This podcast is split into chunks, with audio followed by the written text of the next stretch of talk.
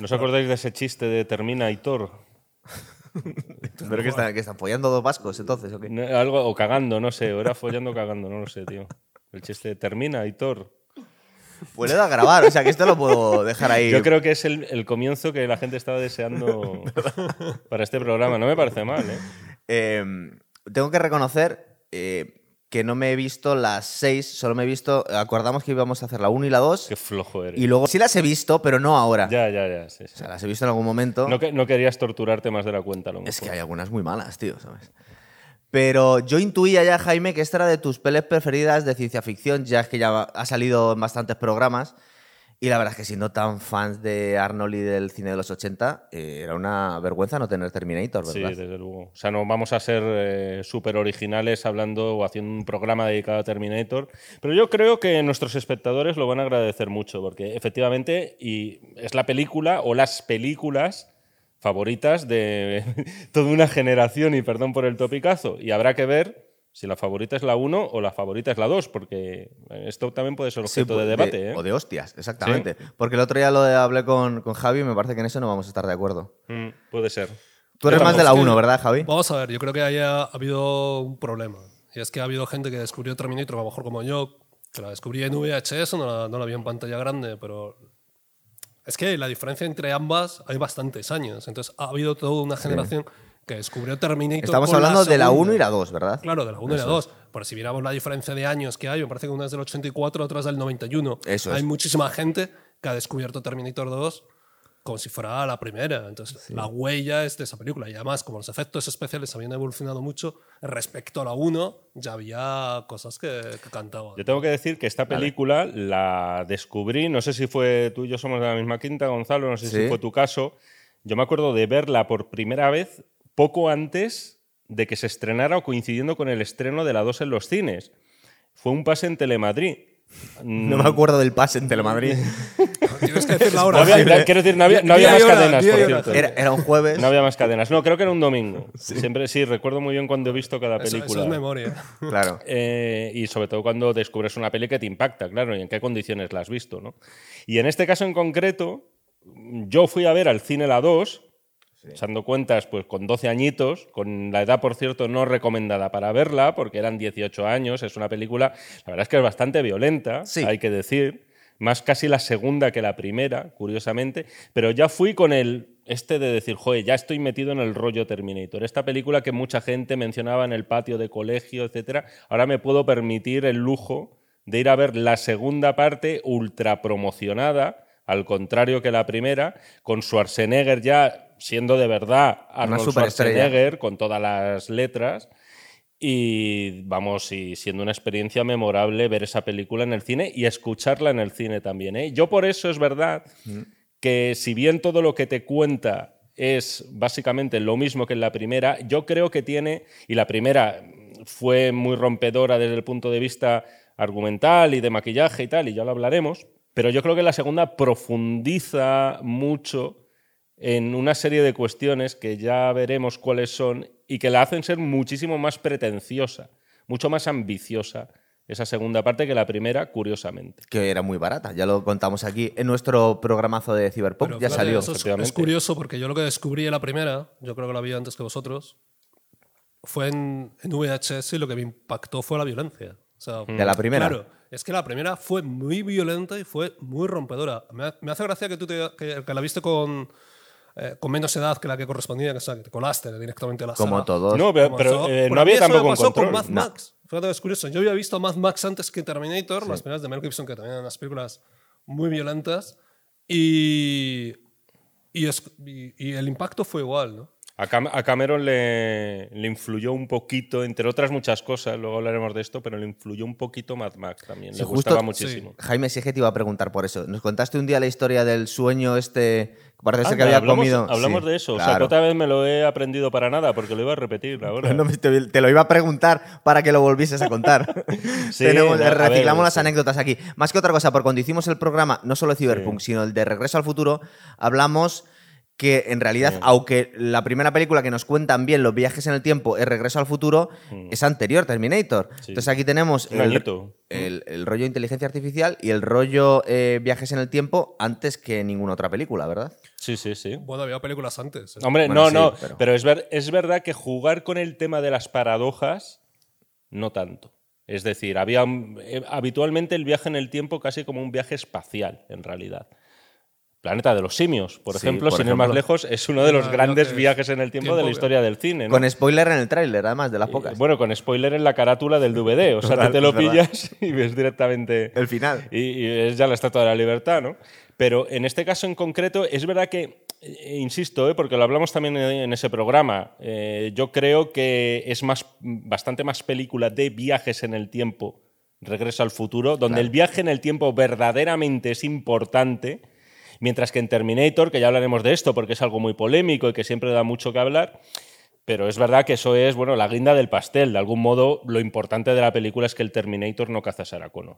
Claro que luego con todas Es las la que han hecho te puedes volver loco si quieres ser Sí, estricto. luego si quieres hablamos de eso, pero bueno. eh, en Hay fin. tres autorizadas, las dos que rodó él y la última. El resto es como... Una, una decisión que, por cierto, se ha adoptado también en, con los recientes Halloweens que han salido y además en una decisión similar, rescatando ya a una persona, yo creo que septuagenaria casi, que es Jamie Lee Curtis, y lo mismo aquí con, con Linda Hamilton. Han Sí. dicho, o sea, de Halloween podía haber fácilmente cinco secuelas, dos reboots, eh, secuelas de los reboots, remakes, y lo que han dicho es a tomar por culo. Nos quedamos solamente con la primera película y eh, algo parecido, yo creo que en esto lo han, voy a decir copiado, se han inspirado y han dicho, oye, pues no es mala idea, en Terminator vamos a hacer también tabula rasa, nos olvidamos de la tercera en adelante, Eso luego es. ya hablaremos de ella, porque es verdad que tratan, bueno, digamos casi universos diferentes, y continuamos directamente Terminator 2 del 91.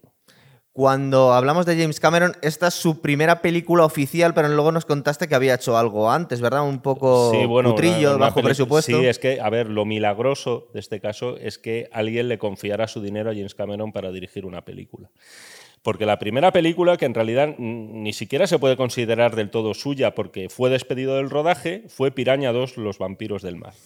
Película que estoy seguro que todos habéis visto y tenéis en vuestras... Varias Tiene veces. Secuela de una película eh, que tampoco era ninguna maravilla, pero es Porque verdad que era resultón. éxito. Sí, era resultón, era como un... film de verano que fue un era sí, un rip-off de... micro un poco más cerca. Era un rip-off de tiburón, y, pero en este caso fue un desastre. La verdad es que James Cameron lo que era en realidad era experto en, en efectos especiales. Sí. O sea, por ejemplo, tiene acreditados, y están muy bien, por cierto, los de 1997, Rescate en Nueva York. Ah, Aquella eh, película de con... Jake Snake Cobra. eh, Efectivamente, con. Snake, Snake- Snake. Es que Snake el, ape- algo, ¿no? el apellido, sí, Pisken o Plisken o algo así, es que siempre me lío con el apellido. La película de John Carpenter, que son unos efectos, bueno, hombre, son, no voy a decir domésticos, pero bueno, son tirando a serie B, pero la verdad es que quedan muy resultones. Y hizo los efectos especiales de más películas. Y entonces este señor estaba bastante desahuciado, quiero decir, era bastante joven, Sí. Nadie quería, no te- él quería dirigir una película a toda costa. Y bueno, mm, como no tenía dinero, comía bastante mal y en una noche que comió algo pasado, un yogur o lo que fuera pasado Sí, de eso es lo que fecha, hizo la leyenda, ¿no? pues eh, sí, eso es lo que cuenta Eso él, que como, que como leyenda es cojonuda, Claro. lo que pasa es que a lo mejor no es verdad, que es básicamente que soñó, queda también. Que soñó, soñó que un, vamos a decir, un exo, un ex- jo, iba a decir ya la chorrada esta, el del exoesqueleto, un esqueleto metálico, Me un esqueleto metálico salía de unas llamas y estaba armado como con cuchillos de cocina o algo así. Básicamente una escena que yo creo que vamos a ver en todas las películas de Terminator. Siempre hay una gran explosión en la que sale el bicho entre llamas. Y con eso ya desarrolló toda la idea de los viajes en el Sí. tiempo. Es una locura de, de Sí, historia, eh, súper original y el Es- mérito es- que tiene. eh, o sea, la historia es originalísima. El problema está en que le demandaron por, por tema de. Vaya, de plagio. Por tema de que se podría haber inspirado en un serial televisivo eh, muy famoso en Estados Unidos. No es en los límites de la realidad, no es No, de es- no ha Twilight sido la Zone. no ha sido la última vez que han denunciado a, Cameron. Sí, eh, por es plagio. que ta- Eh, también nos es- lleva una, Pero también es, una larga- ta- también es verdad que cuando eres tan famoso tienes Y más tienes tanto dinero. Y tienes tanto dinero, es más fácil que te vayan a denunciar de curioso es que plagio. le denunciarán cuando no eras nadie, ¿no? No, pero Sí. en, en este. este caso, por ejemplo, al parecer el hombre, es- o sea, era una serie de televisión re- bastante conocida en Estados Unidos, prima hermana de esta de En los límites de la realidad, que aquí se hizo una adaptación en, eh, para la gran pantalla, con Spielberg precisamente entre medias, y que había un par de capítulos también de alguien que venía del futuro para el pasado para asesinar a alguien que a su vez evitaría... Tuvo, tal. tuvo la, tuvo la decencia de reconocérselo a un periodista y los periodistas, como no se callan, habitualmente se extendió. Y de hecho, el, el escritor, que era Arlan Ellison, Sí. que el episodio se llamaba Soldier, precisamente, es uno de los, que es- de los que se inspiró, que de hecho sale como, sale como el robot, sale la mano. Y está como muy. como bastante inspirado. Entonces, por lo visto, lo que le coge es la- lo, del, lo del robot, ¿no? Alguna, alguna imagen y también alguna idea relacionada con el viaje del tiempo. Sí, sobre todo el tema de- del viaje en el tiempo, posiblemente que insisto. O sea, luego al final ya cuando vayamos hablando de la película, pues tiene su importancia y puede ser muy divertido tratar de explicarlo si tiene alguna No, lógica, claro. pero lo importante en realidad, lo que es sobre todo Terminator y lo que este señor, y además yo creo que se nota el tema de que era experto, en, experto especialista en efectos. especiales, es que es una película de acción hecha con 6 millones de dólares que es verdad que no es un presupuesto tampoco ínfimo, es decir, se hacen cosas todavía muchísimo más baratas que luego han tenido éxito, pero como él mismo decía, era un rodaje de, de guerrilla, es decir, que rodaba sin permiso en Los Ángeles. Sí. O sea, se exponía, de hecho, la película es tan nocturna, es una gran película nocturna, porque es menos fácil que te De pillaran. hecho, la última escena la rodan sin permiso. Sí, cosa- lo cuenta en, los, en las entrevistas Arnold Schwarzenegger, que la escena en la que rompe un cristal y coge el coche, ese coche no era de ellos. O sea que lo, básicamente lo robaron, ¿sabes? Eh, vamos a hablar un- del un casting. momento un- antes de- bueno, antes de venga, dale. arrancar, Lo de, eh, justamente lo del, lo del plagio, la primera escena, que además se repite en, otra- en otras películas, que aparecen los Terminator aplastando En el cráneo. en el cráneo disparando Sí. en un mundo futuro. Eso es la escena que dicen que. Que soñó él, ¿verdad? No, que soñó que no, que directamente. se Ah, que se- digamos que se inspiró en la tele. Eh, para empezar, el casting. Yo tenía entendido, pero como lo recordaba yo en mi infancia, en los 80, que Arnold Schwarzenegger, una vez que había hecho Conan el Bárbaro, lo había petado y ya era alguien muy reconocido, porque la verdad es que las películas, Conan el Bárbaro podríamos decir si es la mejor de él en aquella época o no. Eh, fue una gran película, a nosotros nos gustó mucho. Y yo estaba convencido que ya era famoso, pero leyendo su biografía te cuenta que no, que su salto a la fama fue con Terminator, que hasta entonces no, no había tenido tanto tirón. Es que Conan ahora mismo no sé si, o sea, no tuvo la taquilla de Terminator ni de coña, ¿eh? No. Me parece, o sea, Conan es una película que con el tiempo se ha hecho muy popular, es una película, bueno, ya hablasteis de ella, ¿no? Sí, sí. Pues No, pero un- habla, hombre. No, que No es una película también muy, muy, muy especial, muy diferente eh, a cualquier cosa que ha podido hacer Schwarzenegger justo después.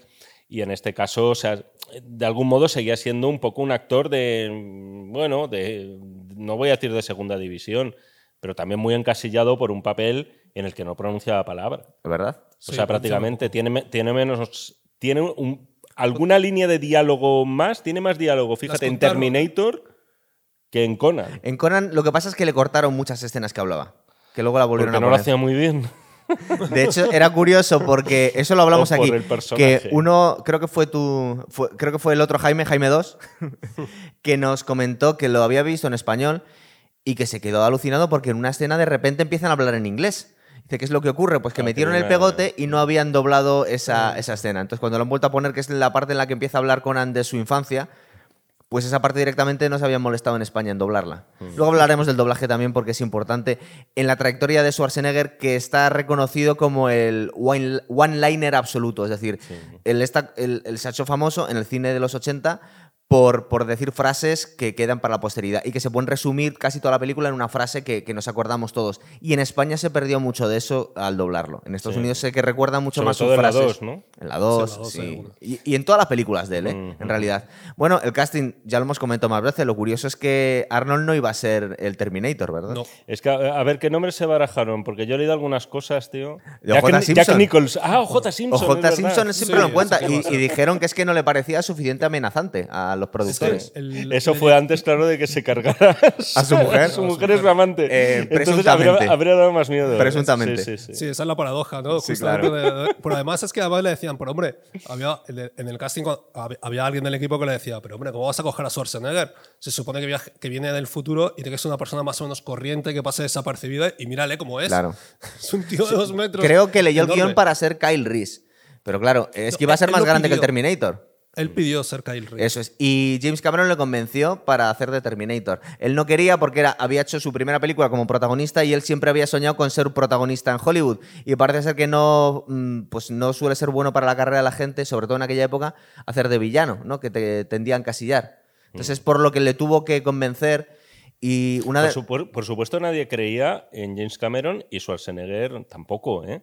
O sea, Schwarzenegger iba, o sea, hablando de su, con sus amistades, decía, no, no, es que estoy rodando una película de mierda ahora mismo. O sea, lo que veían es que era una película de explotación. O sea, una película violenta, una película muy oscura, una película barata y una película que, bueno, que atraería a los macarrillas de barrio posiblemente y que no se iba a convertir en algo que iba a acercarse a los 100 millones de dólares de taquilla. No tenía ni idea nadie, con un director desconocido Lo, además. lo ¿no? contaba también Linda Hamilton, que aparte era una actriz de, que venía de Nueva York y era muy snob y le pusieron como, no era protagonista, como coprotagonista a Arnold Schwarzenegger y decía que ya, pues que, que- que hacía rodando con, con semejante No, Linda- energúmeno. Linda Hamilton tampoco iba a ser la actriz principal. De Ah, ¿y hecho, James ser? Cameron quería Debra Winger, por ejemplo. Así. Joder, pues pero no lo consiguió. Y, de hecho, por- y de hecho pasaron muchas actrices conocidas de la época para el casting. Y al final lo que pasa es que se quedaron Sí, con Linda con- Hamilton. pero que serían a lo mejor más conocidas después. Porque, Sí, claro, pero, porque, porque eso- claro, hoy son nombres conocidos. Efectivamente. Y el sí, supuesto sí. protagonista, este Michael Biehn, que luego le vimos, lo recuerdo, sobre todo creo que era el Hombre. capitán del equipo de los, de los marines en Alien 2, ¿verdad? Hombre, en Hmm. Aliens tiene, sí, interpreta Hicks, si no, me, Sí. si no me falla el nombre ahora mismo. Ha trabajado mucho con James Cameron, porque en Abyss También sale. hacía del, bueno, hacía del malo, en realidad. Era del tío que le iba dando el tembleque ese, la... ¿Cómo lo llaman esto? La claustrofobia acuática esa, ¿no? Ah, Que ¿tiene nombre? Eh, O me la acabo de inventar. Bueno, vale, igual. Pero vamos, básicamente era como el villano. Ha trabajado. eh, Con Cameron ha trabajado en varias películas, sí, pero es verdad que. Que al final el que ha trascendido, o sea, el que ha tenido una. Joder, es que claro, en comparación. Fíjate. O sea, ellos todos eh, son, son unos losers en comparación con Schwarzenegger. Pero ¿no? tenía muy poquitos minutos. Si ves la primera película, eh, Arnold Schwarzenegger en pantalla sale muy poco. Ya, pero es que es una presencia. Mira, James Cameron le convenció diciendo: No te engañes, el protagonista de la película es el Terminator. Sí. Aunque y, no el que se va, y el que va a quedar va a ser Terminator. Y tenía toda la razón. Él también comenta que para convencerle, una un de las escenas que le daba mucho, le daba mucho reparo era meterse en una comisaría matando policías, porque decía, esto para hacerme luego un hueco en Hollywood como el héroe de las películas, pues no va a vender muy bien a las familias que vayan a ver esto. Y decía, sí, es verdad, pero voy a darles un aire un poco de pringadetes y un poco antipáticos y no le va a joder tanto a la gente que maten a estos policías. Pues yo creo que es una escena que todo el mundo recuerda, ¿no? Claro. Bueno, de hecho, es la Pero que, cuando ¿no? estaban negociando el guion le, le convenció así. Decía, es que yo esto no lo acabo de ver, matando a 20 policías, que la gente no me vaya a querer No, como, es, es como héroe. es difícil sobrevivir a eso, ¿eh? es decir, sobrevivir, que tu carrera no se vaya por otros derroteros tan diferentes. O sea, ese- hay- que darle su mérito a Schwarzenegger y del trabajo que hizo. ¿eh? Aparte, Porque, sí, sí, eh, sí, Hay que ponerle en valor también. Oye, hablamos aquí de Taxi Driver, que Robert De Niro eh, se había. eh, Es un actor de, de los llamados de método. Sí. Y bueno, que se había agenciado una licencia de taxi para estarlo conduciendo. ¿Y que había hecho Y Arnold pues Schwarzenegger? Schwarzenegger lo que hizo fue buenísimo. estar eh, practicando el montaje y desmontaje de armas con los ojos vendados, Cierto. de tal forma que él pudiera eh, prácticamente hacer los movimientos mecánicos que vemos. O sea, tú ves ese tío y verdaderamente parece que ha estado empuñando un arma desde que- o que está programado para empuñar un arma. Además, él O sea, contaba que, el, que movimiento robótico de. lo- Hay, que- hay que fijarse, pero está muy bien hecho. Dice que imitaba las cámaras de seguridad porque en las escenas, si os fijáis, gi- gira los ojos y luego el cuello. eh, digamos que va un movimiento acompasado como si fuese mecánico. Gira primero los ojos y luego gira el cuello y luego gira el cuerpo. Es decir, va como por etapas. Y, y eso, que la gente que es un poco snob y decía, este tío es solo un saco de músculos que no sabe hablar, y dice, no, en sus papeles lo hace muy bien. Y no habríamos tenido un Terminator mejor, ¿verdad? Que este No. tío. Es no, no, ya- perfecto. ya, ya es fue premiado, ¿eh? Por la, yo no sé si por una asociación de armas o... fue premiado porque lo hizo estupendamente. enga- ¿Verdad? engañó. No, no, efectivamente. Se habló, de, se habló de Mel Gibson, me suena, ¿eh? Se habló de Mel Gibson también y Mel Porque Gibson que- declinó. Que tampoco. Ah, no, bueno, Mel Gibson ya había hecho Mad Max, ¿eh? Sí. Sí. Lo que pasa es que, claro, su caché no sería, también sería bastante inferior a lo que sería poquito después. Luego intentaremos no pelear mucho con el tema del doblaje, pero si hablamos de Arnold Schwarzenegger es muy importante por eso que os he comentado.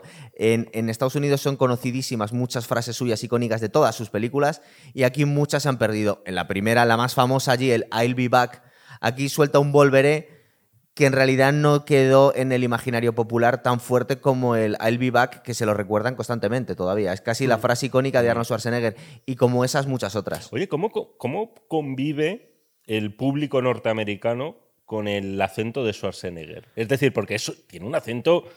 En esta película, claro, habla tan poco que a lo mejor se nota menos, pero eh, por lo general tiene un acento, digamos, muy centroeuropeo, Sí. ¿no? Eh, lo, Entonces- tienen, lo tiene súper asumido. Pero quiero decir, no- en sus películas no necesariamente interpreta casi. Bueno, nunca en realidad se dice. Bueno, interpreta a un ruso. En alguna película sí dice que es. en sí Danko, que es- pero no, bueno, se suele, no se suele decir que sea un inmigrante o lo que sea. En Junior decía que era una mujer de la Alemania del Este que le habían puesto de esteroides hasta arriba. Por eso tenía ese cuerpo. pero, pero no sé, él, yo creo que sí siempre se han puesto apellidos alemanes en las películas, que cuando hace de detective o cosas así. Puede ser, pero que al público en general lo, lo tolera. O sea, es decir, en no Depredador es. Dutch, por ejemplo. Es Dutch, sí. puede ser. Que Siempre puede intentan como justificarlo porque no ha habido forma de que perdiera el acento, no es como una- un actor de estos que... Por ejemplo, Idris Elba dicen que, que muchos, compañeros suyos de rodaje fliparon cuando se dieron cuenta que era británico. Es inglés, sí, sí. Eh, porque todos estaban convencidos que era un gángster de Baltimore. fue haciendo de Wire, ¿no? Exactamente. Claro, claro. Eh, bueno, y luego hablamos de las frases icónicas. A ver, empezamos un poquito con el Terminator 1. Año 2029.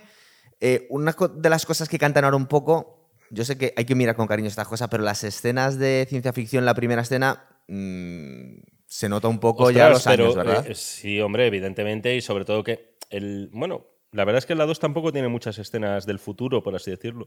Pero para estar hecha con el. No irse la mayor parte de la partida presupuestaria a eso, yo creo que no se resolvió del todo mal. ¿No veis es decir, una- vemos, vemos una navecita espacial ahí o dos, moviéndose. Uno o dos, vemos unos decorados, bueno, más o menos convincentes. Para la época sea, no- para no tener dinero. Para no tener, para hacerlo, insisto, y luego, claro, 100 millones de dólares, pero dices, coño, tienes que pagar a un montón de gente que está haciendo también la película. ves una- luego promoción, aunque fue escasa y demás, ¿no? Pero. Una bueno. acumulación excesiva de calaveras. Es como. Sí, pero las, ¿Qué cala- esto? las calaveras Solo aparecer- pisan calaveras, tío. Las calaveras aparecen luego en toda la. En todas las o pelis, sea, siempre hay una secuencia. Yo creo que en todas las películas de Terminator, la dirija o no Cameron, que solo ha dirigido dos, Sí. siempre aparece o bien un robot o bien una, una especie de estos tanques, ¿no? Que aparecen ahí sobre. eh, no son tanques, ¿no? Sí, de como calaveras, tanques. ¿no? Tal, de-. Pisando cráneos. destrozando y pisando cráneos. Sí, Sí, sí. como que no se han dedicado a cortar cabezas y ponerlas ahí. Eh, yo tengo solo dos problemas con esta película que me encanta, es una de mis prefes de aquella época. Y la primera, el primer problema que tengo viene al principio de la película, casi. Eh, vemos a la entrada de Arnold, increíble, ¿verdad? Con esa bola que se crea en los sitios y es de, de estos Es grandes momentos, ¿verdad? Sí, sí, sí, sí. Qué cuerpazo que todo, además. Total. tío, o Aparte que es perfecto, dice que nos podemos imaginar después de Arnold Schwarzenegger ya no, no podría ser otra persona Terminator. ¿Qué es lo que pasa? Que se acerca unos punkis a pedirle la, la ropa, ¿verdad? Sí. Eh, no sé si os habéis fijado lo ridículamente que están vestidos estos punkis. Parece una película de Disney, de verdad. Usan unas cosas, es decir, la persona del vestuario en aquel momento no había visto un punky ni de lejos. Pero de- des- ¿descartas que los punkis de Los Ángeles de los 80 no fueran de esa guisa? Es que parece más un vídeo musical de Boy George, de verdad. O sea, es una cosa, es una cosa George. grotesca. Hay, hay uno de los, de los punkis eh, que va con los ojos pintados de rojo como si fuese un mapache. Sale eh, el, el como, otro. como Daryl Hannah en Blade como- Runner. Exactamente, pero de rojo. Luego, el, un- y los otros dos punkis son Bill Paxton, que salen en muchas Bill películas Paxton, de. sí, sí. También salían Aliens. Y luego, que no tengo eh, nombre de esta persona, pero que es un nombre feísimo, que siempre le, recordamos por ser el malo de Cobra, el otro punky que hay. Mm, ah, vale, vale. No, Es un tío que te quedas con su cara, no pero no con su nombre. Sí, sí, sí. No, no me acuerdo, no me acuerdo, sí, pero. Me pongo cara, sí, sí. Pues esa escena que luego vamos a ver entre comillas, porque entre la primera y la segunda hay muchísimos guiños. De hecho, es curioso como muchas escenas. Bueno, es que lo- prácticamente lo mismo, que- ¿verdad? Lo que me mola a mí de estas dos películas es compararlas, ¿no? Los cambios que ha habido, ¿no? Sí. Entre- entre pues yo digo que esta última vez que vi la película, cuando vas al T800 delante de estos punkis, digo, es que me estoy deseando que, que les saque el corazón. Y de cómo podéis vestir así, por favor. O sea, de verdad que da una sensación como no pueden ir así. Eh, hay que decir también que es una de las grandes películas que te trasladan a los, a los años 80. Sí. Sea, más que Regreso al Futuro, porque al final Regreso al Futuro es una película que está ambientada gran parte de los años Eso 50, ¿no? Es obvio. Pero en este caso en concreto, no sé, los peinados de todas, empezando por Linda Hamilton, Muy el tema del Wallman. El Wallman tema es de- genial. Tienen además un bicho en casa, ¿no? Una Tienen- iguana. Tienen una iguana, tío, que eso también yo creo que es como típico de los 80. a nadie se le Eso- ocurrió Eso después. y las peceras grandes, tío. Sí. Una, pecera, una pecera enorme. En los 80 lo veías mucho en las, en las casas. Yo no sé si eso ha sobrevivido, ¿sabes? Eh, una de las cosas más guays que eh, tenemos que recordar que, como todos hemos visto estas películas muchas veces, hay cosas que se nos olvidan. hasta cierto momento de la película más avanzada no sabemos quién es el bueno y quién es el malo. Eso se ve en la primera y en la segunda.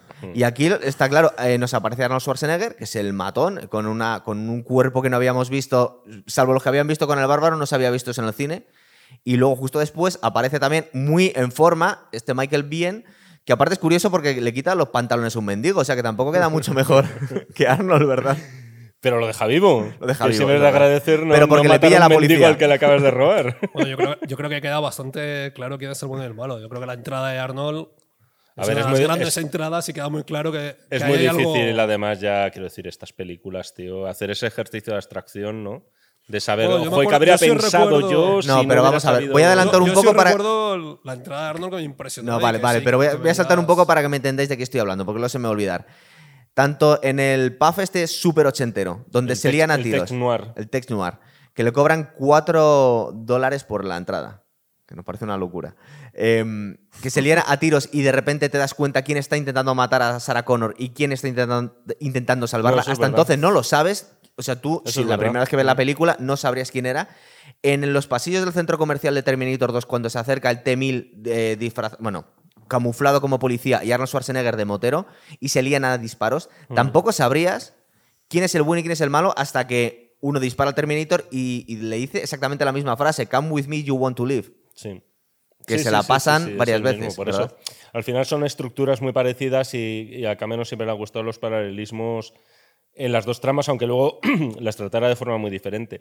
Pero es verdad que hasta ese Bueno, espérate, yo creo que cuando llega al Tech Noir ya hemos visto a al T800 cargarse a, A unas cuantas personas, a unas cuantas personas. Pero ¿eh? a Michael Biehn se no ha cargado a sabemos la si ha matado. amiga, se ha cargado también a, a estos pobres diablas que ha ido viendo por la guía telefónica. Cierto. Que eso mola mucho, no que el hecho de que se las cargue, sino lo de.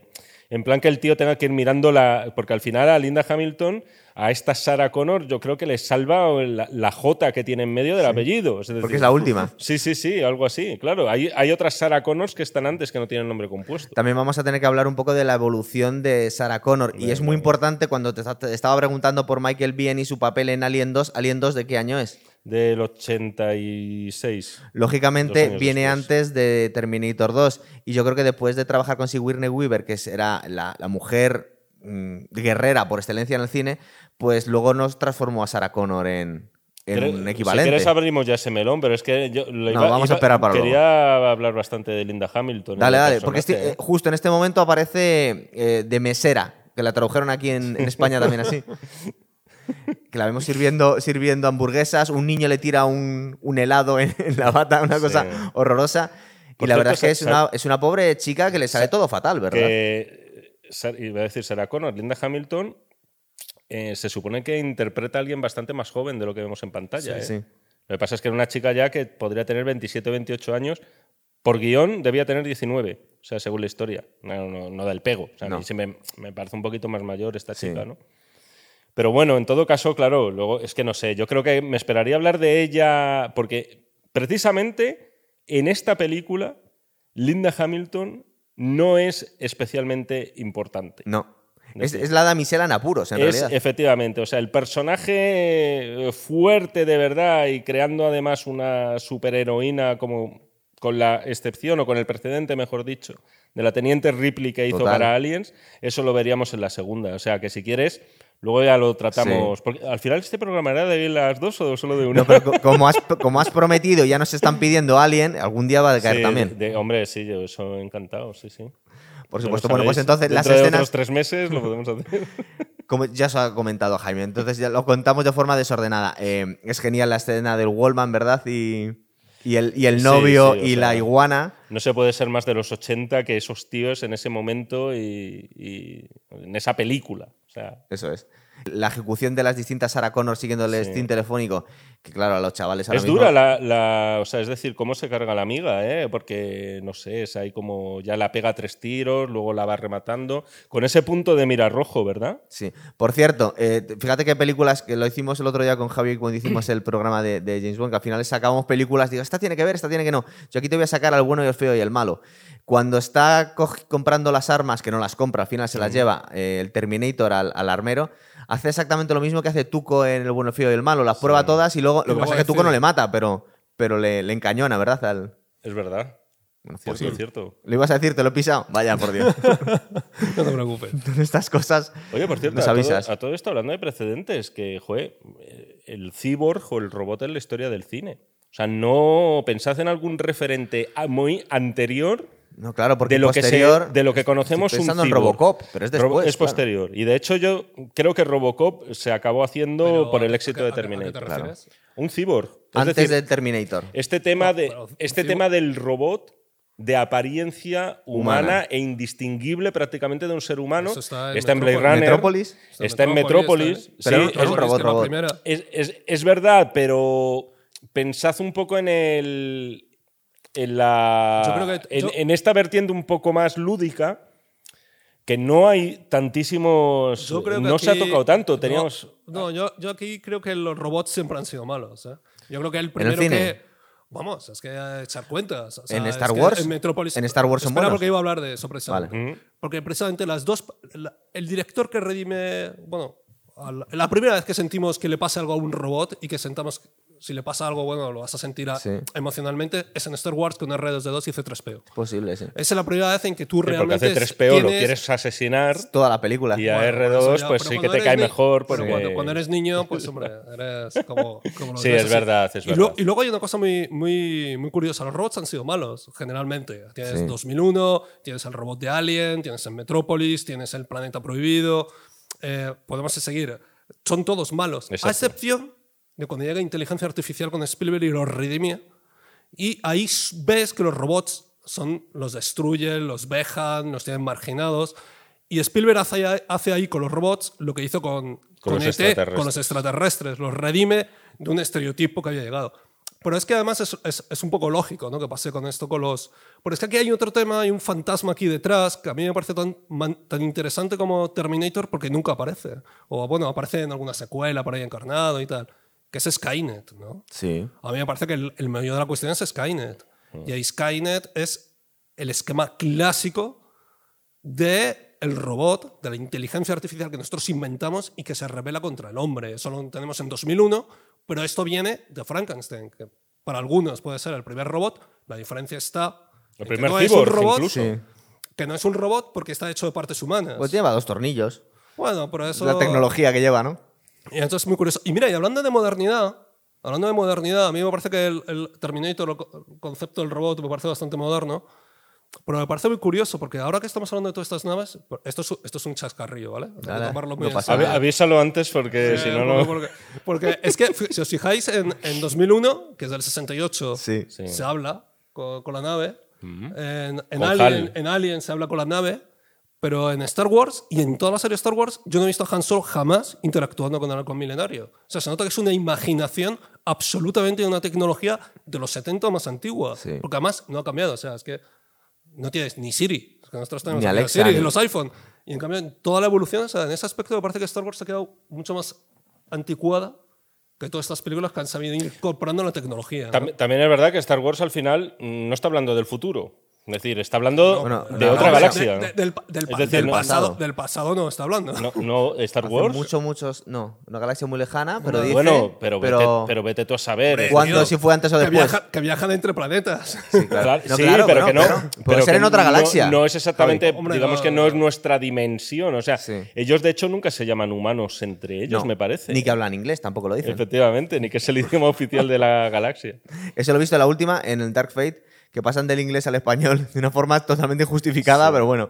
Bueno, y eso con, muchos actores igual. españoles, Ay, además. Pues ¿eh? está, hecha en- está hecha muy cerquita de aquí, de hecho, lo tengo que apuntado.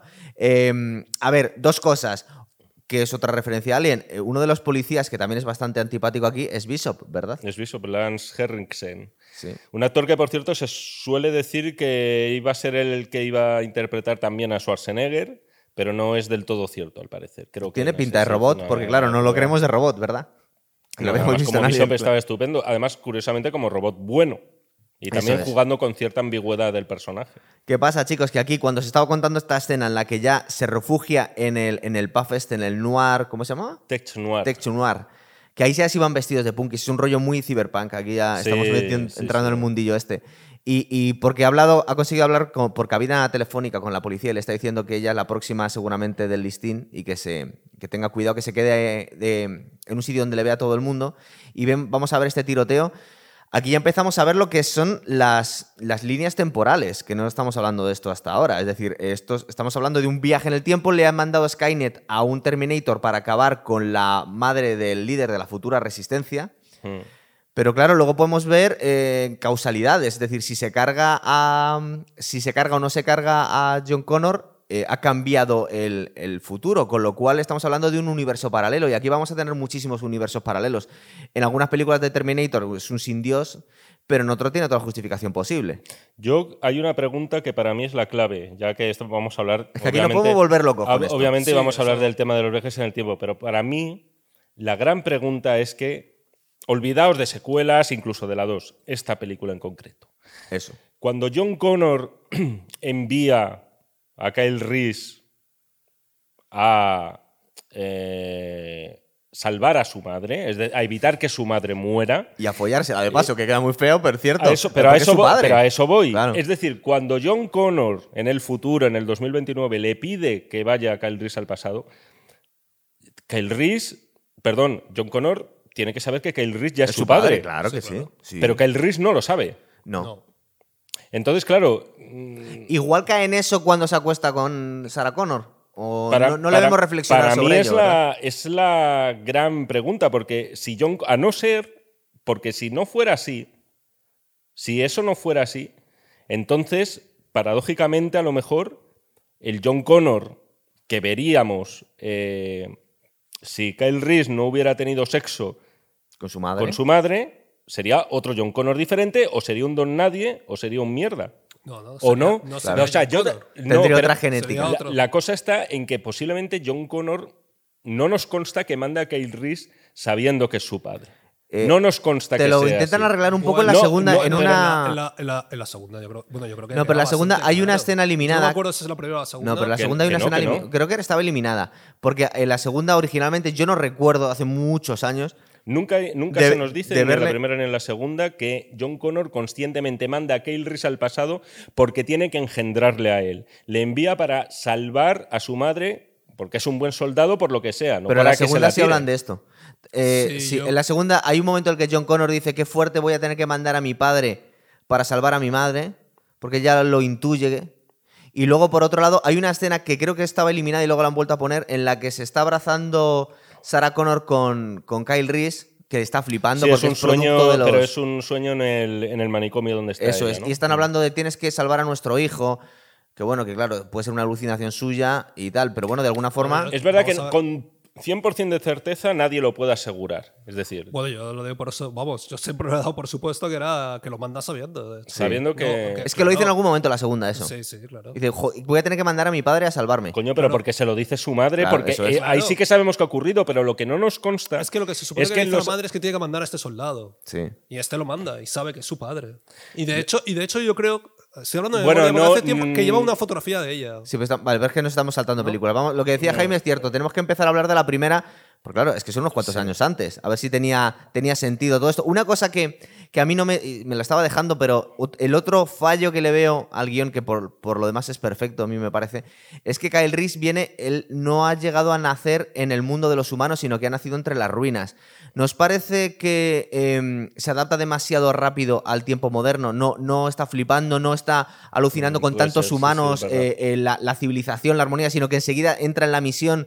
Mm. Eh, suponemos que alguien que ha vivido en las alcantarillas huyendo de máquinas tenía que ser un poco. Hay, hay un guiño a eso en la última, justo en, En la Destino última. Oscuro. Sí. En Destino Oscuro hay un momento en que está Linda Hamilton, que mantiene el- la conversación con el, con el cyborg, ¿no? Sí. Con la, la chica.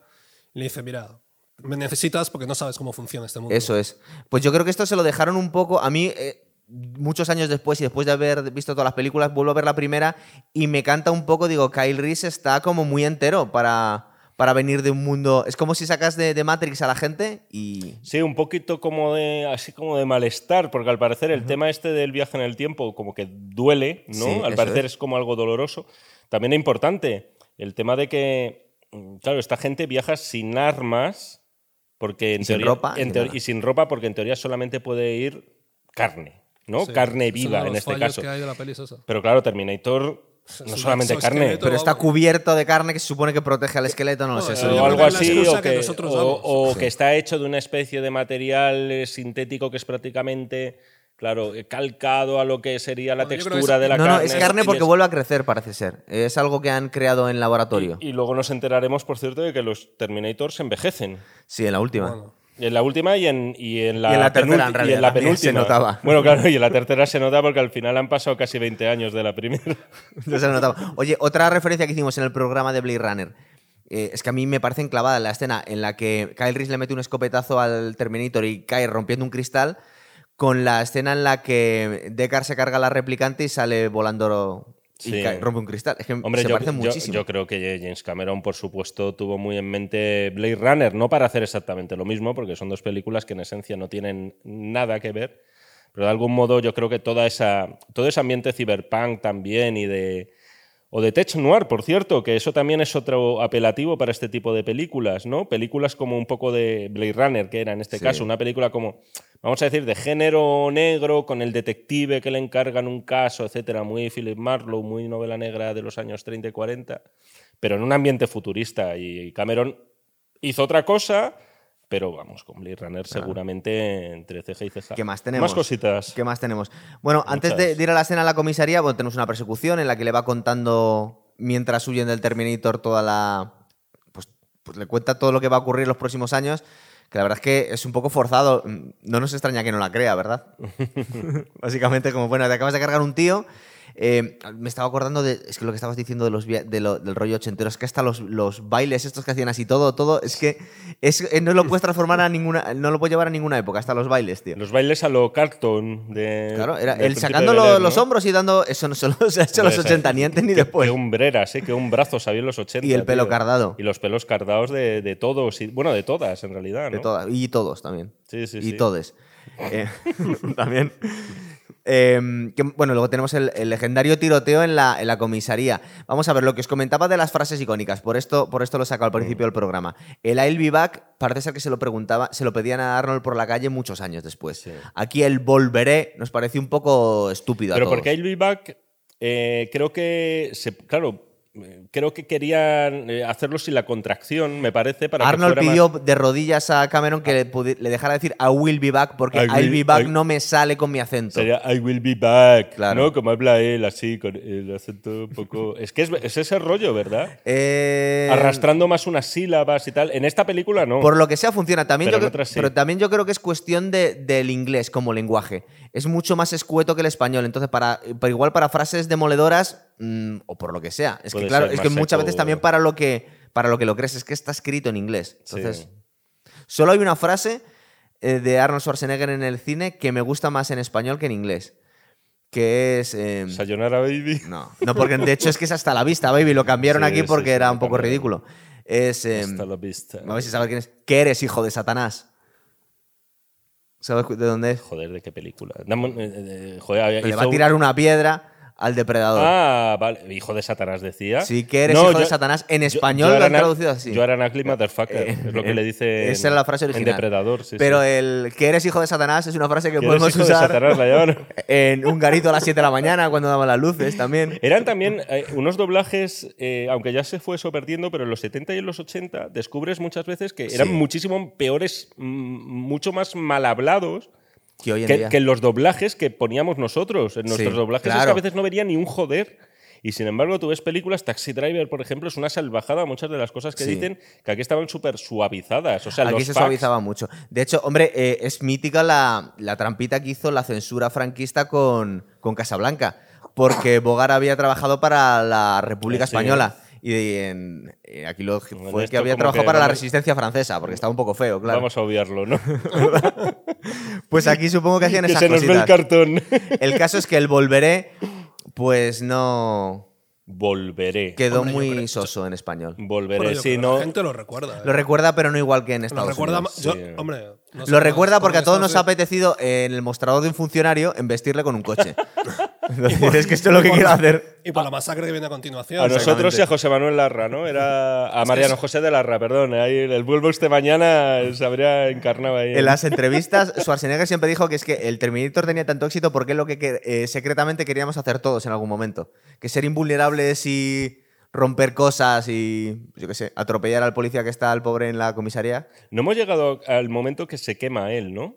que se No, quema él. Que se quema las cejas y tal. No, Eso eso es que, después, no, no, ha sido antes, ha sido antes. De hecho, se ponen las gafas de sol para taparse las cejas Es que al parecer se depiló las cejas de verdad este hombre. posible. O sea, es- La escena que se saca el ojo eh, no ha envejecido tan bien, ¿verdad? Oye, a ver, esto Lo era. delante del espejo cuando Sí, cuarto. hombre, Bueno, es- esa es la parte que más canta. Por eso. Se ve que también De todas formas, brazo insisto en esto, ¿eh? también hay, un, hay, una, hay una persona ahí detrás que también está dando sus primeros pasos, que es Stan Winston, que luego hay que agradecerle los efectos especiales de Terminator 2, de Parque Jurásico y de alguna otra más que tal. Es que Entonces, los- en este caso, Claro, es, es que- el, es en es- rollo slow Es que son- motion. son los 80, es que Claro, y, además son que es que no tenía 80 y- medios. Y claro, y se, se nota mucho, pero joder, que tiene su encanto. Es decir, yo no, o sea, no me veo en el papel, no sé si alguien puede ver tan miserable que vea esta película de hace ya casi 40 años y diga, y se empiece, ¡ay, vaya mierda, cómo se nota y tal! Y También lo ya, hacen con tío. nuestros programas, En algunos. desafío, es lo mismo. en desafío total pasaba también, Sí, por ejemplo, claro. eso, pasaba bastante. Eh, pero bueno. Yo no creo que O sea- o sea, cantan, pero bueno, es pasable. Oye, no, no es pa- Depende de la edad del que, del que lo ve. Si lo ve Hombre, un chaval tío, ahora si- mismo. Si, lo ves desde el más eh, sucio y oscuro ahí, sarcasmo, tío, y para buscarle pegas, pues dirás, joder, pues vaya mierda. Pues pero claro, goma, pues pues sí. no veas películas ya de los años 40 o 50 porque puedes flipar, ¿no? Eso es. Oye, nos recuerdo un poco la. El, el- es que esta escena siempre me ha gustado mucho a mí, el- la autocuración de Schwarzenegger del T-800 delante del espejo. Que se empieza. Bueno, pero en realidad la carne no se la repara. Básicamente se, se saca no, pero averías, sí, ¿no? sí, pero eh, mola mucho. la- Esto está muy bien Sí. hecho, el tema de la mano y cuando se mano ven se los va cables. A mí eso me flipaba. Y que dicen que sí, se basó un poco en él el eh, personaje de Anton Chirgu de No Space para Viejos de los Cohen, interpretado por Javier Bardem. Porque tiene un momento también bastante parecido y el tío es muy ter- y es- Terminator, Y es, muy Terminator el papel. O sea, en realidad son bastante similares. Y tiene también un momento de autocuración que es la hostia. O sea, que se Bueno, de hecho, al final a- de la película, cuando ha tenido el accidente este, básicamente se pone, se pone Ah, más bueno, o ya- menos, y- se coloca, Y ya después del accidente, sí, sí, sí. ¿verdad? Es verdad, es cierto, es muy Terminator. No había caído muy, yo en muy eso. Terminator. Eh, bueno, y luego, lo- desde un punto de vista. Bardeno hubiera sido un gran Terminator. Sí, lo que pasa es que entonces debía tener cinco añitos o por ahí. Sí, era un adolescente Era un adolescente. tierno. Y desde un punto de vista argumental, eh, ahora ya sabemos lo que hay. Está el- la escena de, de amor, entre comillas, debajo de un puente, que consuman eh, el acto y, y luego y el acto con el que se va a salvar la humanidad, además. Es que yo insisto en esto, es que es muy importante. Es decir, si John Connor en todas las líneas temporales ha sido engendrado por Kyle Reese, entonces John Connor en la película debía saber cuando enviaba a Kyle Reese al pasado que él iba a ser su padre. Pero que es que en la segunda lo porque- Es que dicen. lo dicen. Es que En la segunda lo ¿en- dice John ¿En Connor. qué momento? En un momento termina así cuando está hablando con el. No, pero en ese momento, claro, pero porque se lo ha No, hablando con el Terminator. Pero porque se lo ha dicho su madre. Claro que se lo ha dicho su madre, Pero, pero- claro, yo estoy hablando, estoy hablando de este momento en el que el niño todavía no ha nacido. Ah, bueno, pero es que. va- Vale. es que- Antes de que ocurra ya el cierto, nacimiento y ella se lo pero es, que, pero es que en la primera película no hemos cambiado la línea argumental, en realidad. Han La pasado línea temporal. La línea temporal. Han, ocurrido las cosas como sí, además iban a para no liarse, efectivamente. sí, es sí. decir, de hecho, no, no ocurre nada. Eh, Es decir, ya a partir de esto y las dos películas que son las que tienen continuidad de verdad entre ellas, efectivamente, Claro. John Connor pues se hace un adolescente y su madre le dice, pues sí, vino un señor aquí del futuro que se llama Kel Reese y La primera película, no, eh, los viajes en el tiempo tienen una importancia relativa. En la segunda lo desarrollan mucho más. Aquí eh, nos están contando que han mandado a un Terminator para acabar con la madre del, del líder de la resistencia. Pero como no lo consigue, eso unido a la segunda, eh, la segunda película, vemos que es que en realidad era como iban a ocurrir las cosas, no habían cambiado nada. Es en la segunda en la que se cambia el futuro, Claro, es pero no en la, En primera. la primera no. De hecho, yo creo que en la primera, en lo que recae todo el, todo el peso de la película, incluso más que en la paradoja temporal, bueno, que es esencial, ¿no? Es la persecución. es que es, es. una película que es una persecución. Es una además, caza. Mira, Terminator, en el fondo, su mérito es que conjuga muchas cosas de una manera muy original, pero en cierta manera no inventa nada nuevo. los viajes en el tiempo ya estaban inventados. Y luego lo que más nos llama la atención, que es la determinación del Terminator para ir y conseguir su objetivo, ya lo hemos visto. Lo hemos visto en Tiburón. ¿Eh? Es una fuerza de la naturaleza que llega y que te quiere, te, te quiere exterminar. Lo hemos visto, está en Alien, en la primera, también lo hemos visto. Lo hemos visto en El Diablo sobre Ruedas, que son alguien, algo que surge de un momento y te persigue para exterminarte. Y yo creo que eso ya, ya estaba, ya era de antes. Lo que pasa es que él lo conjuga todo de una manera que le sale una película redonda. Sí. Por eso, por eso está. Y en el caso de Tiburón, puede ser la naturaleza, evidentemente hay matices. No es tan redondo. Pero en el caso de, de Tiburón es la naturaleza y en el caso de Terminator está lo que no sabemos, que es Skynet, que a saber lo que es. Una Claro. inteligencia artificial. Claro, pero todo ha tenido que tener un origen en un momento. En Sí. eso estamos de acuerdo. Claro. Es decir, Pero es que es un bucle, no puedes. Es un bucle, en ese momento es un bucle es, es algo circular. Eso es. Claro, es que no tiene- es la paradoja del abuelo. Entonces no tiene solución. O sea, si te metes Más ahí, bien, más es el huevo o la gallina, ¿no? Claro. Sí, claro, es el huevo y la gallina a la vez. O sea, sab- saber exactamente qué fue antes. O sea, tan fácil a- y tan que simple no- como resumirlo en esa hasta frase. que no hasta que no destruyen entre comillas a Skynet en la segunda película no cambian eh, no se van a un universo Hay un alternativo momento en la Que, segunda que luego no vale de nada, porque Skynet va a estar sobreviviendo hasta los siglos de es que la moraleja que nos da toda la saga Terminator es que eh, la- Sí, y eso sí. nos ha hablado mucho Elon Musk y más gente que, que la inteligencia artificial es inevitable y es inevitable que se vuelva contra nosotros y lo hemos visto en el cine en muchísimas Pero bueno, películas es que eso lo hemos visto también, ya, ya pero es que eso es muy viejo. O sea, es que en el Sí. fondo tampoco está inventando Mira, nada. no, ¿Qué- qué es el qué golem. no, disculpa, es el golem Sí. es Frankenstein. Si tú crees, bueno, y es Adán, ¿qué hace? ¿Qué- golem está inspirado en la creación de Dios de Adán. Y espera, espera un segundo. Entonces, Dios crea a Adán y Adán y Eva, ¿qué es lo que hacen? destruir a Dios Desobedecer, no, desobedecer y son expulsados. no, sí, pero no se Eh, cargan y, a el Dios primer, y el primer impacto, y- digamos que el pecado que comete, por ejemplo, en 2001 la inteligencia artificial es matar a un humano. ¿Y qué es lo que hacen Abel y Caín? Matar a un humano. ¿no? O sea, yo- la rebelión va implícita. Si tú Vale, Tenemos la, la escena de la prensa, al final de la.